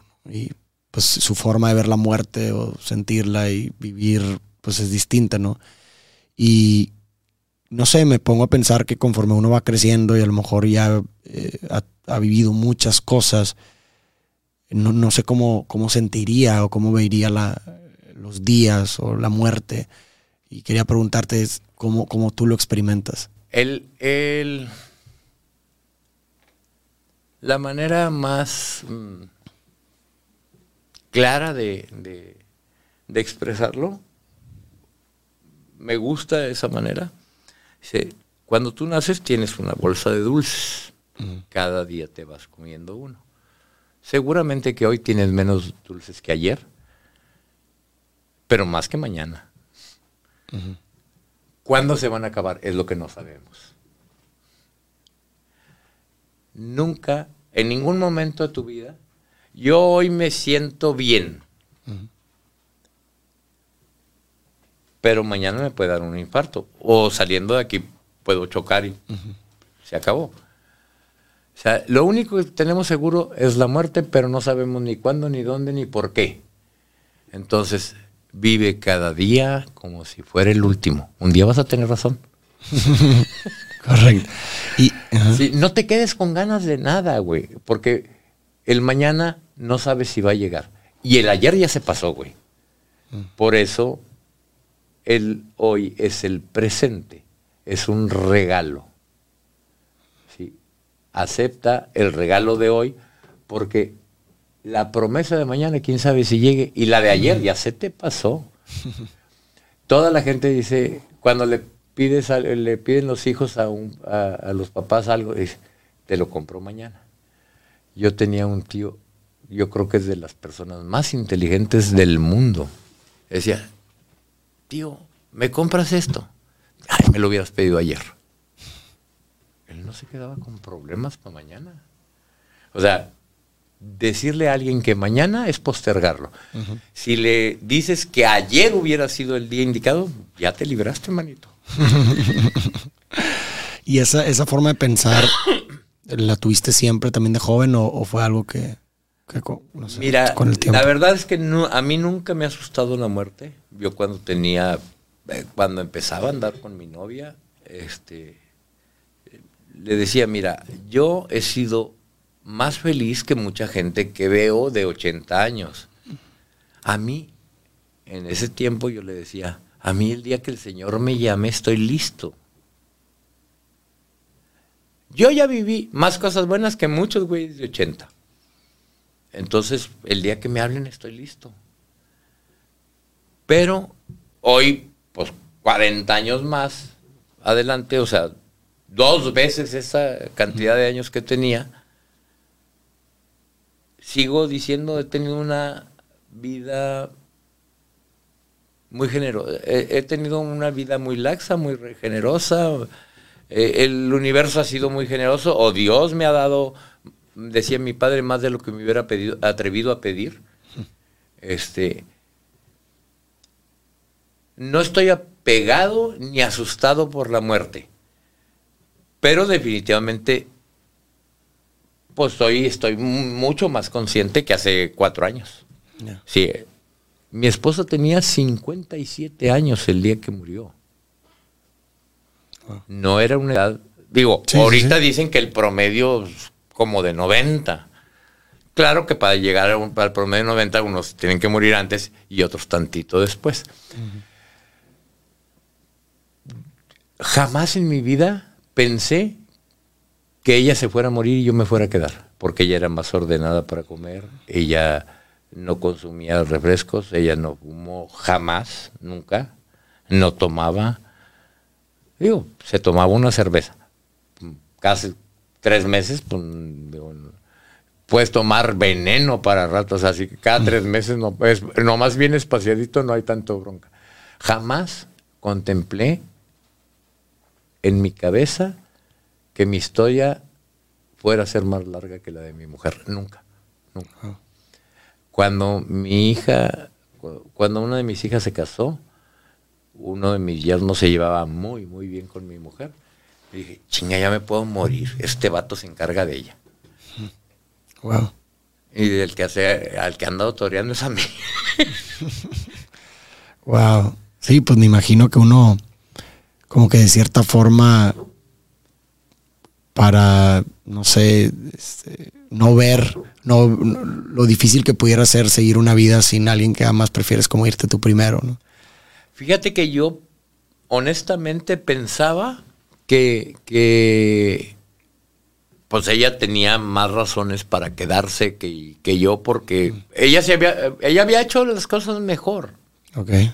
O sea, no, no era, eh, no, pues que, que ella se quede para yo librarme, no. Y de hecho, cuando ella se enfermó, bueno, cuando ella se murió, es decir, cuando ella se enfermó, yo pensé que se iba a recuperar.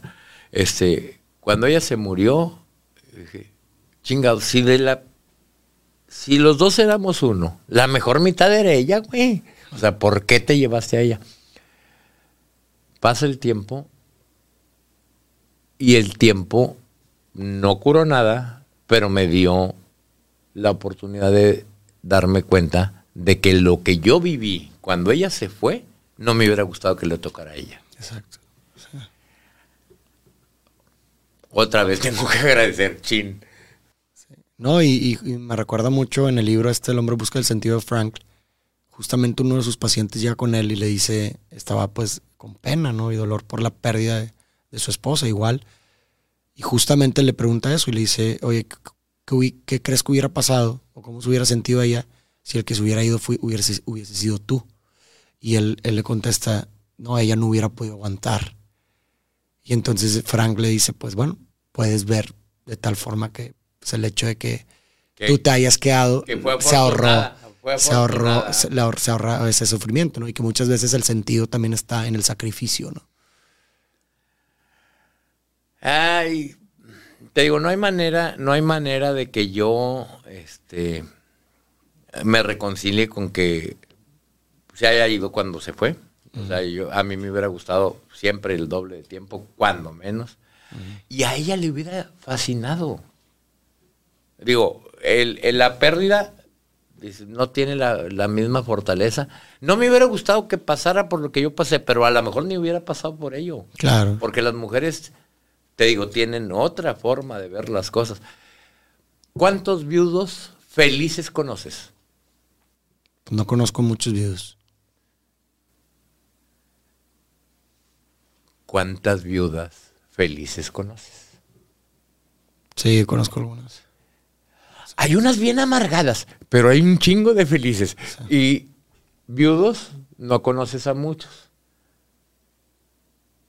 Pero así una imagen de así que, que, ¡ay! el vato anda con madre. Así. Yo soy de los viudos que anda bien, güey. y, y, cuéntame un poquito más de ese proceso. O sea, ¿cuánto tiempo eh, murió una enfermedad tu esposa? Un día se sintió mal, batalló para, para levantarse de la cama. Al siguiente día pidió ayuda y al tercero no se pudo levantar. O sea, fue algo inesperado completamente. Inesperado. Creo que fue jueves, viernes y sábado. Eh, digo, viernes, sábado y domingos de Semana Santa. Wow. O sea, no íbamos a trabajar y el viernes batalló para levantarse, el sábado me pidió ayuda el tercer, y el domingo ya no se pudo levantar. Y dos meses después estaba muerta. De que nos dimos cuenta de que estaba enferma a que falleció pasaron dos, meses. Y en esos dos meses, eh, ¿ustedes eh, no se esperaban que muriera o, no? Yo, tampoco? yo honestamente, yo esperaba que cuando menos durara tres, cuatro años. Ya, pero era una enfermedad terminal o no sabían mucho. Mira, el diagnóstico fue que fue por un cáncer que ellos dijeron, digo que médicos dijeron que en la columna y que en el hígado y que en el páncreas y que la chinga. Pero no, biopsiaron nada. O sea, yo no pedí autopsia. El, el, es más, pedí que no hicieran autopsia. Porque a mí no me hacía ninguna diferencia si se murió de Juana o de su hermana, es lo mismo. ¿Y, y, tu esposa en, en esta etapa cómo, cómo, cómo lo vivió, cómo, cómo estaba ella. Ella lo que lo primero que lo que lo primero que le pasó es que empezó a perder movilidad de la cintura para abajo. Mm. Este digo, si se en, en, los estudios sí se veía un pues algo en la columna, un mm. daño en la columna. Pero que ese daño haya sido cáncer, ¿para qué hacen biopsias si con, si con el TAC se, se identifica? Digo yo. Ella perdió movilidad. Yo pensé que... Y es más, nunca los médicos me dijeron tiene dos meses, porque ya ves que no dan diagnósticos, dan sentencias. Te dicen, te quedan tres meses de vida. Este. Y realmente no importa, el, digo, a estas alturas del partido no, no importa de qué se murió pero yo no creo que haya sido, que sean adivinos como para que con la pura radiografía este, determinen con exactitud. Determinen con exactitud ni madres. ¿De qué se murió? De que ya la necesitaban en donde, eh, allá donde iba. ¿Y cómo fue su actitud en este, en este tiempo? Ella no cree, digo, nadie, yo creo que ella no pensó que se fuera a morir. Oh, qué buena actriz era. O sea, digo, en general, yo te puedo decir que una de las cosas fabulosas de durar tanto tiempo con una persona es que tú volteas y dices, tiene hambre, güey. Está cansada, está enojada, ya le cayó como patada de mula ese, e, e, e, esa intervención de alguien, ¿no? O sea, volteas y la lees perfecta. Yo creo que ella confiaba en que yo la pudiera sacar adelante yo leo de medicina alternativa de toda la vida. Mm. Entonces, si yo hubiera tenido un diagnóstico certero de, de, lo, o sea, si hubiera tenido un diagnóstico certero y oportunidad, yo creo que se hubiera salvado mi mujer. La, la movilidad probablemente no la hubiera recuperado, pero yo creo que se hubiera salvado, porque hay mil cosas contra el cáncer, güey. Mil cosas contra el cáncer. Nadie debería de morirse. Hoy nadie debería morirse de cáncer. Este, ¿Y, no crees que a lo mejor esa, esa, culpa o esa suposición sea más como tuya? O sea, es decir, que o sea, tú crees que a lo mejor ella iba a te daba la responsabilidad a ti, pero a lo mejor es tu propia culpa hablando. No, yo, yo, o sea, la ingresamos al hospital y, y, llegaba un médico y decía una babosada. Tranquila, no le hagas caso. O sea, yo estoy buscando la manera de sacarte de ahí de donde estás.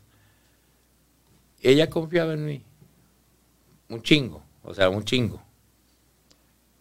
Ella decía, mira, si oigo balazos a 10 cuadras de la casa, yo me pongo a temblar. Pero si los oigo afuera y está Francisco aquí, no pasa nada. E, ella confiaba mucho en mí. Y por ejemplo, tuvieron un tiempo de, no sé, de despedidas, se pudieron despedir o fue algo abrupto? Te digo, el día que se murió, para mí fue una sorpresa. O sea, yo pensaba,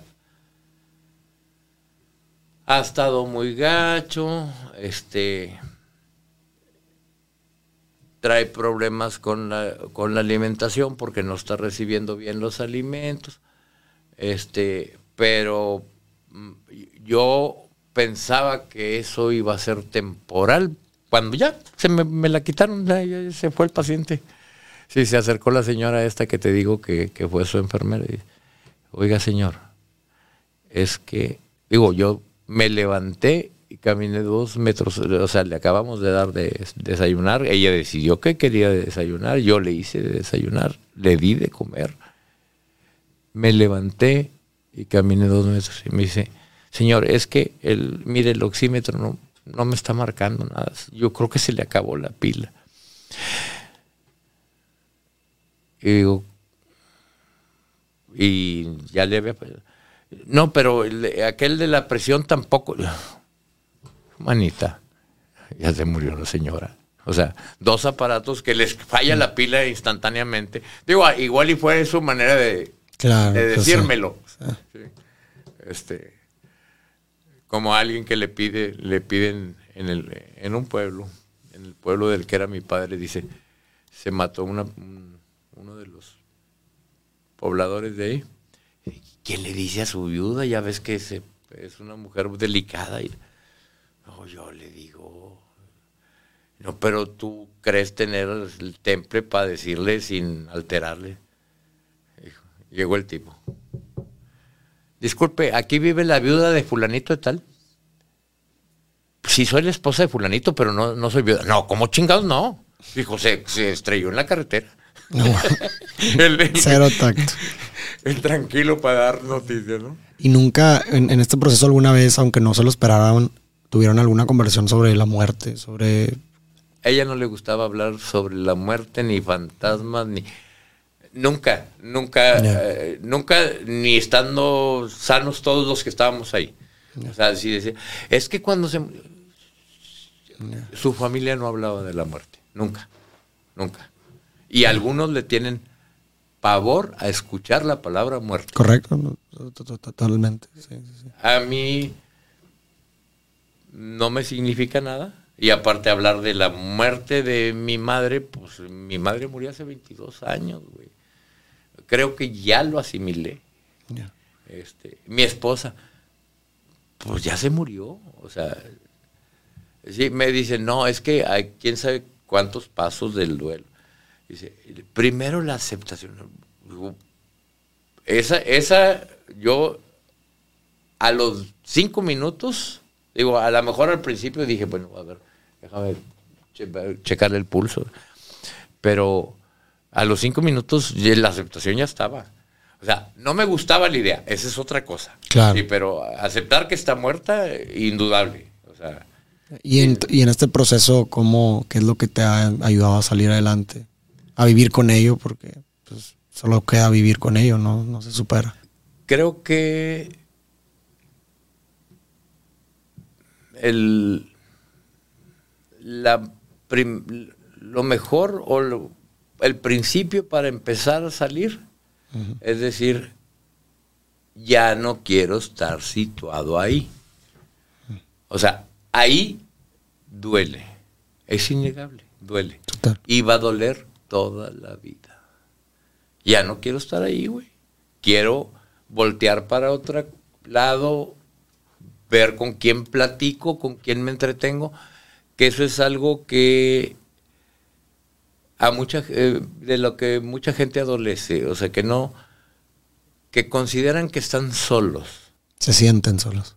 Nunca estás solo. Totalmente solo nunca estás. Yo te aseguro que si hoy pongo un mensaje en mi Facebook, este, me quiero suicidar, dos o tres personas me van a hablar, eh, güey, agarra la onda. Incluso hasta extraños. Este, solo, solo, solo nunca estás.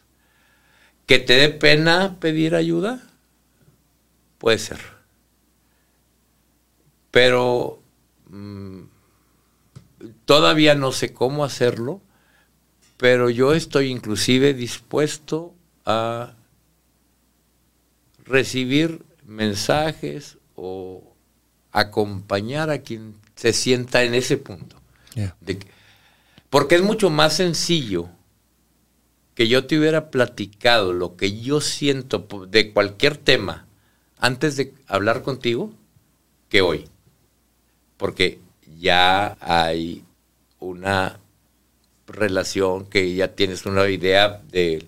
O sea, platicar en la peluquería de, que tu vieja te gritó, no, creo que a nadie se le dificulta. claro y si se le dificulta se va a otra peluquería o a otro bar. O sea, los, los cantineros... Hasta los Ubers, ya. Sí, sí, son, consejeros, sentimentales. Exacto, han de saber todas las historias. Es, es muy fácil, es mucho más fácil explayarte con alguien con el que no tienes, que, que no, que, no, te, que no te va a juzgar. Que no, no, que no sientes que va a estar mañana en tu vida para recordarte las pendejadas que dijiste. Exacto, que, es, es, la función del terapeuta también, ¿no? Como esta persona que no conoces y que funciona el hecho de que no lo conozcas porque precisamente no va a estar en tu vida y por consecuencia no te sientes juzgado. Y con los eh, terapeutas, digo, yo tengo mis reservas. Hay un, digo, conozco psicólogos muy buenos. Mi mujer era psicóloga. Este, conozco muchos psicólogos y conozco muchos enfoques. Este, eh, no, eh, para, para la terapia tú no tienes que participar en nada. Entonces, ¿a qué van, cabrón? O sea, pues que graben una sesión y la suban en Spotify. si, no, si tú no me vas a aportar nada, güey. Sí, ¿para qué vas? Si tú no me vas a aportar nada, si tú no vas a hablar nada, digo, porque hay gente que dice que esa es la manera de hacerlo. Yo no creo que yo platicándote a ti lo que yo siento se vaya a resolver mi problema. Ah, ya, pensé que, pensé que te referías a que la, gente iba, pero no quería contar sus cosas. Mm, bueno, esa, esa, es otra parte de la historia. Sí, que, la gente vaya y diga mentiras de que... ¿Cómo te sientes? Ah, con madre, güey. No, digo, pues, ¿cómo te van a ayudar? Pero que el terapeuta no, no, no, no exponga absolutamente nada, pues se me hace a mí bastante improductivo. O sea, si, si su terapeuta es así, digo, no digo que tenga que juzgar y no tiene que este, poner en tela de juicio lo que tú estás diciendo, pero sí te tiene que dar una orientadita, una cachetada de vez en cuando, güey. O sea, así de que, no, no, es que hay que dejarlo que se explaye. Woody Allen estaba orgulloso que él había reducido su cantidad de terapias de 5 a la semana a 4 después de 20 años. Estaba muy orgulloso. Pues con esa cantidad de dinero yo también estaría muy orgulloso, me vale madre. Pero a una persona que, que, como tú y como yo, que tenemos que pagar la luz y el agua y el gas, y el psicólogo cinco veces por semana, se me hace que no nos alcanza. no, no, pues bueno, no, pero Dependiendo del caso, ¿no? También la, frecuencia o la necesidad. no, no. La cuestión, Yo lo que digo es que hay, pues igual que, igual que en cualquier otra, no es que el Señor este, eh, eh, ve tu aura y te lo juro, yo conozco gente a la que le creo que ve el aura. Mm. Pero de cada diez que dicen que ven el aura, nueve son mentirosos. sí, los terapeutas no digo que no funcionen. Ahí vamos a decir que el, el 80% sí, pero el 20%... Pues como en todo, ¿no? O sea, creo que en todas las profesiones hay pues gente que practica mejor la profesión que otra, ¿no? Y pues nada más es... pero hay unos que son, eh, digo, hay profesiones en donde es menos peligroso. No, claro, obvio, obvio, obvio. Totalmente. Sí, no, uno debe de, obviamente, digo, y, es parte de los derechos del paciente dentro de una terapia, ¿no? Pedir los credenciales, que, se le explique el método que se va a utilizar. Eh, porque finalmente el terapeuta, pues de cierta forma es como teoría, ¿no? sirve como teoría para el, o sea, idealmente, ¿no? Para que el paciente pueda a través de ese conocimiento del, terapeuta poder tener mejores o construir mejores herramientas para manejar las adversidades de la, de la vida ¿no? y el malestar emocional. Pero claro, obviamente hay gente que no, pues no, lo, no, lo lleva a cabo tan bien, y, pero pues no por esas personas bueno, perdamos la fe en... en, no, no, yo, eh, yo, lo, yo lo que te decía es, no sé cómo, digo, no se me ha ocurrido cómo encauzarlo para decirle, alguien que estoy dispuesto a escuchar, a alguien que sienta que no tiene quien, quien lo escuche. Mm. Que te, te, digo, casi te puedo jurar que todos tenemos más de uno que esté dispuesto a escucharnos. Total. Y que tenga ganas de hacerlo y que tenga interés, aunque tú y yo no nos demos Mm. cuenta. Claro. Y, y- y ahorita podrías decir que estás en una etapa como en donde has ya quizás aprendido a vivir con, con este dolor o todavía te cuesta un poco y si sí, o sea, ¿qué, han sido las cosas o las reflexiones que te han ayudado a, a pasar por esto? Pues lo que te decía, que, que o sea, consciente, bueno, la aceptación se dio desde los 10 minutos de que sucedió, pero el decir no estoy, o sea, el pensar no estoy dispuesto a dejar de vivir. Lo que me toque, que puede ser mucho o poco, porque pues mi abuel- mi- mis abuelos vivieron 95 años, güey. Entonces yo tengo 60, me pueden quedar 35 o me pueden quedar 15 minutos, pero me pueden quedar 35 y no me quiero quedar instalado aquí. Entonces tengo que buscar algo que reemplace lo que tenía, porque lo que tenía no va a regresar, pero te lo juro por Sí, claro. Sí, que no, o sea, simplemente algo diferente. Sí, ella, ella no va a regresar, ella no va a regresar. Y quiero otra. Pues no quiero otra en lugar de, o sea, no necesito quien la sustituya, pero sí necesito llenar ese espacio y ese tiempo Ya, sí, claro. y esa comunicación. A lo mejor puedo hablar con viejitos en la plaza y, Y eso lo sustituye. Y, con eso lo sustituyo. Reemplazo, tal vez. Sí, no, no, pero no quiero quedarme instalado en me falta y estoy enojado y estoy sentido y me quedo sentado y, y voy a llorar. Ya. Eh, No, o sea, 30 años de eso se me hace que es mucho.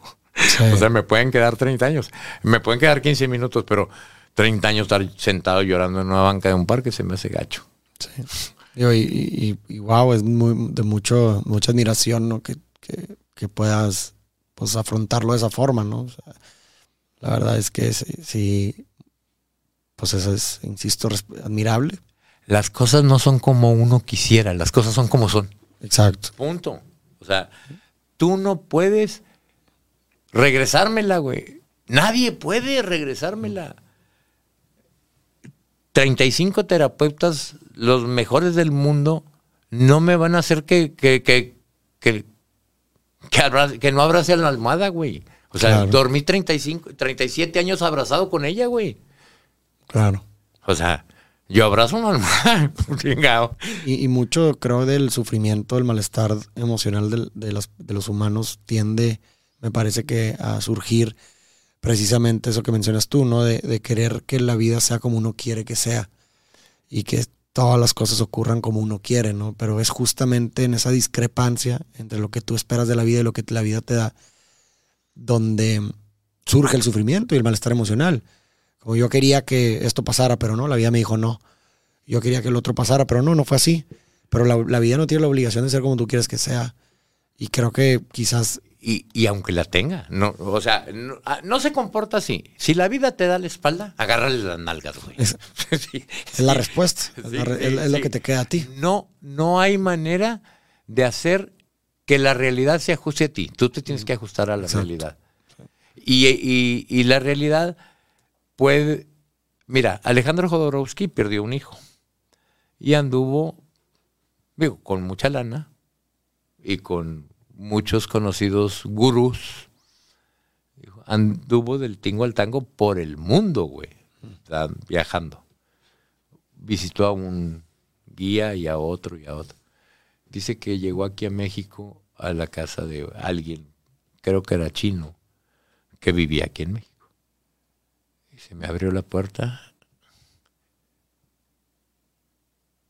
y se me dio un abrazo y me dijo, duele. Ahí me cayó el 20. Duele, güey, se chingó. O sea, ese dolor no nada te lo va a quitar, güey. Claro. Eso duele. Trágatelo, güey. Y siéntelo. Y vívelo. Sí, y- sí. o sea, Duele. ¿Qué, qué toca? Pues sentir dolor, güey. Eso es lo que te toca. Tiene, no sé, cerca de 90 años, está hiperlúcido. Yo soy, yo no soy así admirador ni fan de nadie, de, de- o No es cierto, de casi nadie. Pero Alejandro Jodorowsky sí me encantaría sentarme a platicar con él. Este, a, Facundo Cabral no me quedé con las ganas, o sea, sí lo conocí. O sea, tenía gente que ve la vida como es. O sea, hay cosas buenas, hay cosas malas. Oye, hay un chingo de cosas malas. Sí, güey, y las buenas están más bonitas. Alejandro Jodorowsky es de esos que dice que yo les digo a mis amigos los científicos, porque tiene, pues, por su posición, ha sido director de cine, director de teatro, este, bailarín, escribe cómics, o sea, todo lo eh, ha hecho muchas cosas en su vida y, muchas las y la mayoría las ha hecho muy bien. Tiene 90 años y todavía está bien cuajado, este, algo habrá hecho bien. Este Alejandro Jodorowsky tiene ah dice, tengo muchos amigos que están que son científicos y como son científicos el Big Bang y la madre la vida no tiene sentido. ¿Cómo chingas que no, güey? O sea, el que te amen le da sentido a tu vida. Me vale madre porque haya, porque hayas empezado a vivir. El, que, el, el, saberte amado le debe dar sentido a tu vida. Nadie te ama, yo te amo, cabrón, para que sí tenga sentido tu vida. Así, así es Alejandro. Claro, el, amor es de las metas más altas, como diría Frank, este, a la cual podemos aspirar. Entonces, dice, si tu vida no tiene, o sea, es, fue aleatoria la chinga. Si necesitas un sentido para tu vida, yo te amo. No más para que tenga sentido tu vida. Pues Frank, ha sido una muy grata conversación. Llevamos más de un par de horas. Se ha pasado muy, muy rápido. Y para, para terminar, quisiera preguntarte, pues como bien decías que somos historias y hacías esta referencia con Alejandría cuando se fueron tus seres queridos, pues quisiera que dejaras, o bueno, preguntarte más bien cuál sería esa historia. Si, si pudiéramos terminar este episodio con una historia tuya, que no sé, la primera que se tenga a la mente con esto que estamos hablando, o no sé, una grata historia que quisieras compartir acerca de algo que te haya dejado alguna lección o algo que, alguna historia de algo que haya sido importante para ti, con cuál pudiéramos cerrar este episodio. Híjole, me la pones bien difícil. Este, digo, no esperaba, no, esa no la vi venir. este, ¿qué te puedo decir? Soy uno más de todos los que circulan por esta ciudad. No me siento nadie especial, güey. Sé que no soy igual a todos porque yo jamás subí un escalón pisando a nadie. Y eso es lo único que le puedo dejar a mis hijos. O sea, la, decía mi padre que para tener la lengua larga tienes que tener la cola corta. ¿sí? Entonces yo tengo la cola corta. Esa es mi única gracia. O sea, no he hecho nada espectacular. Soy uno como cualquiera. Eh, me gusta servir y si a alguien le puedo servir, encantado de la vida estoy dispuesto.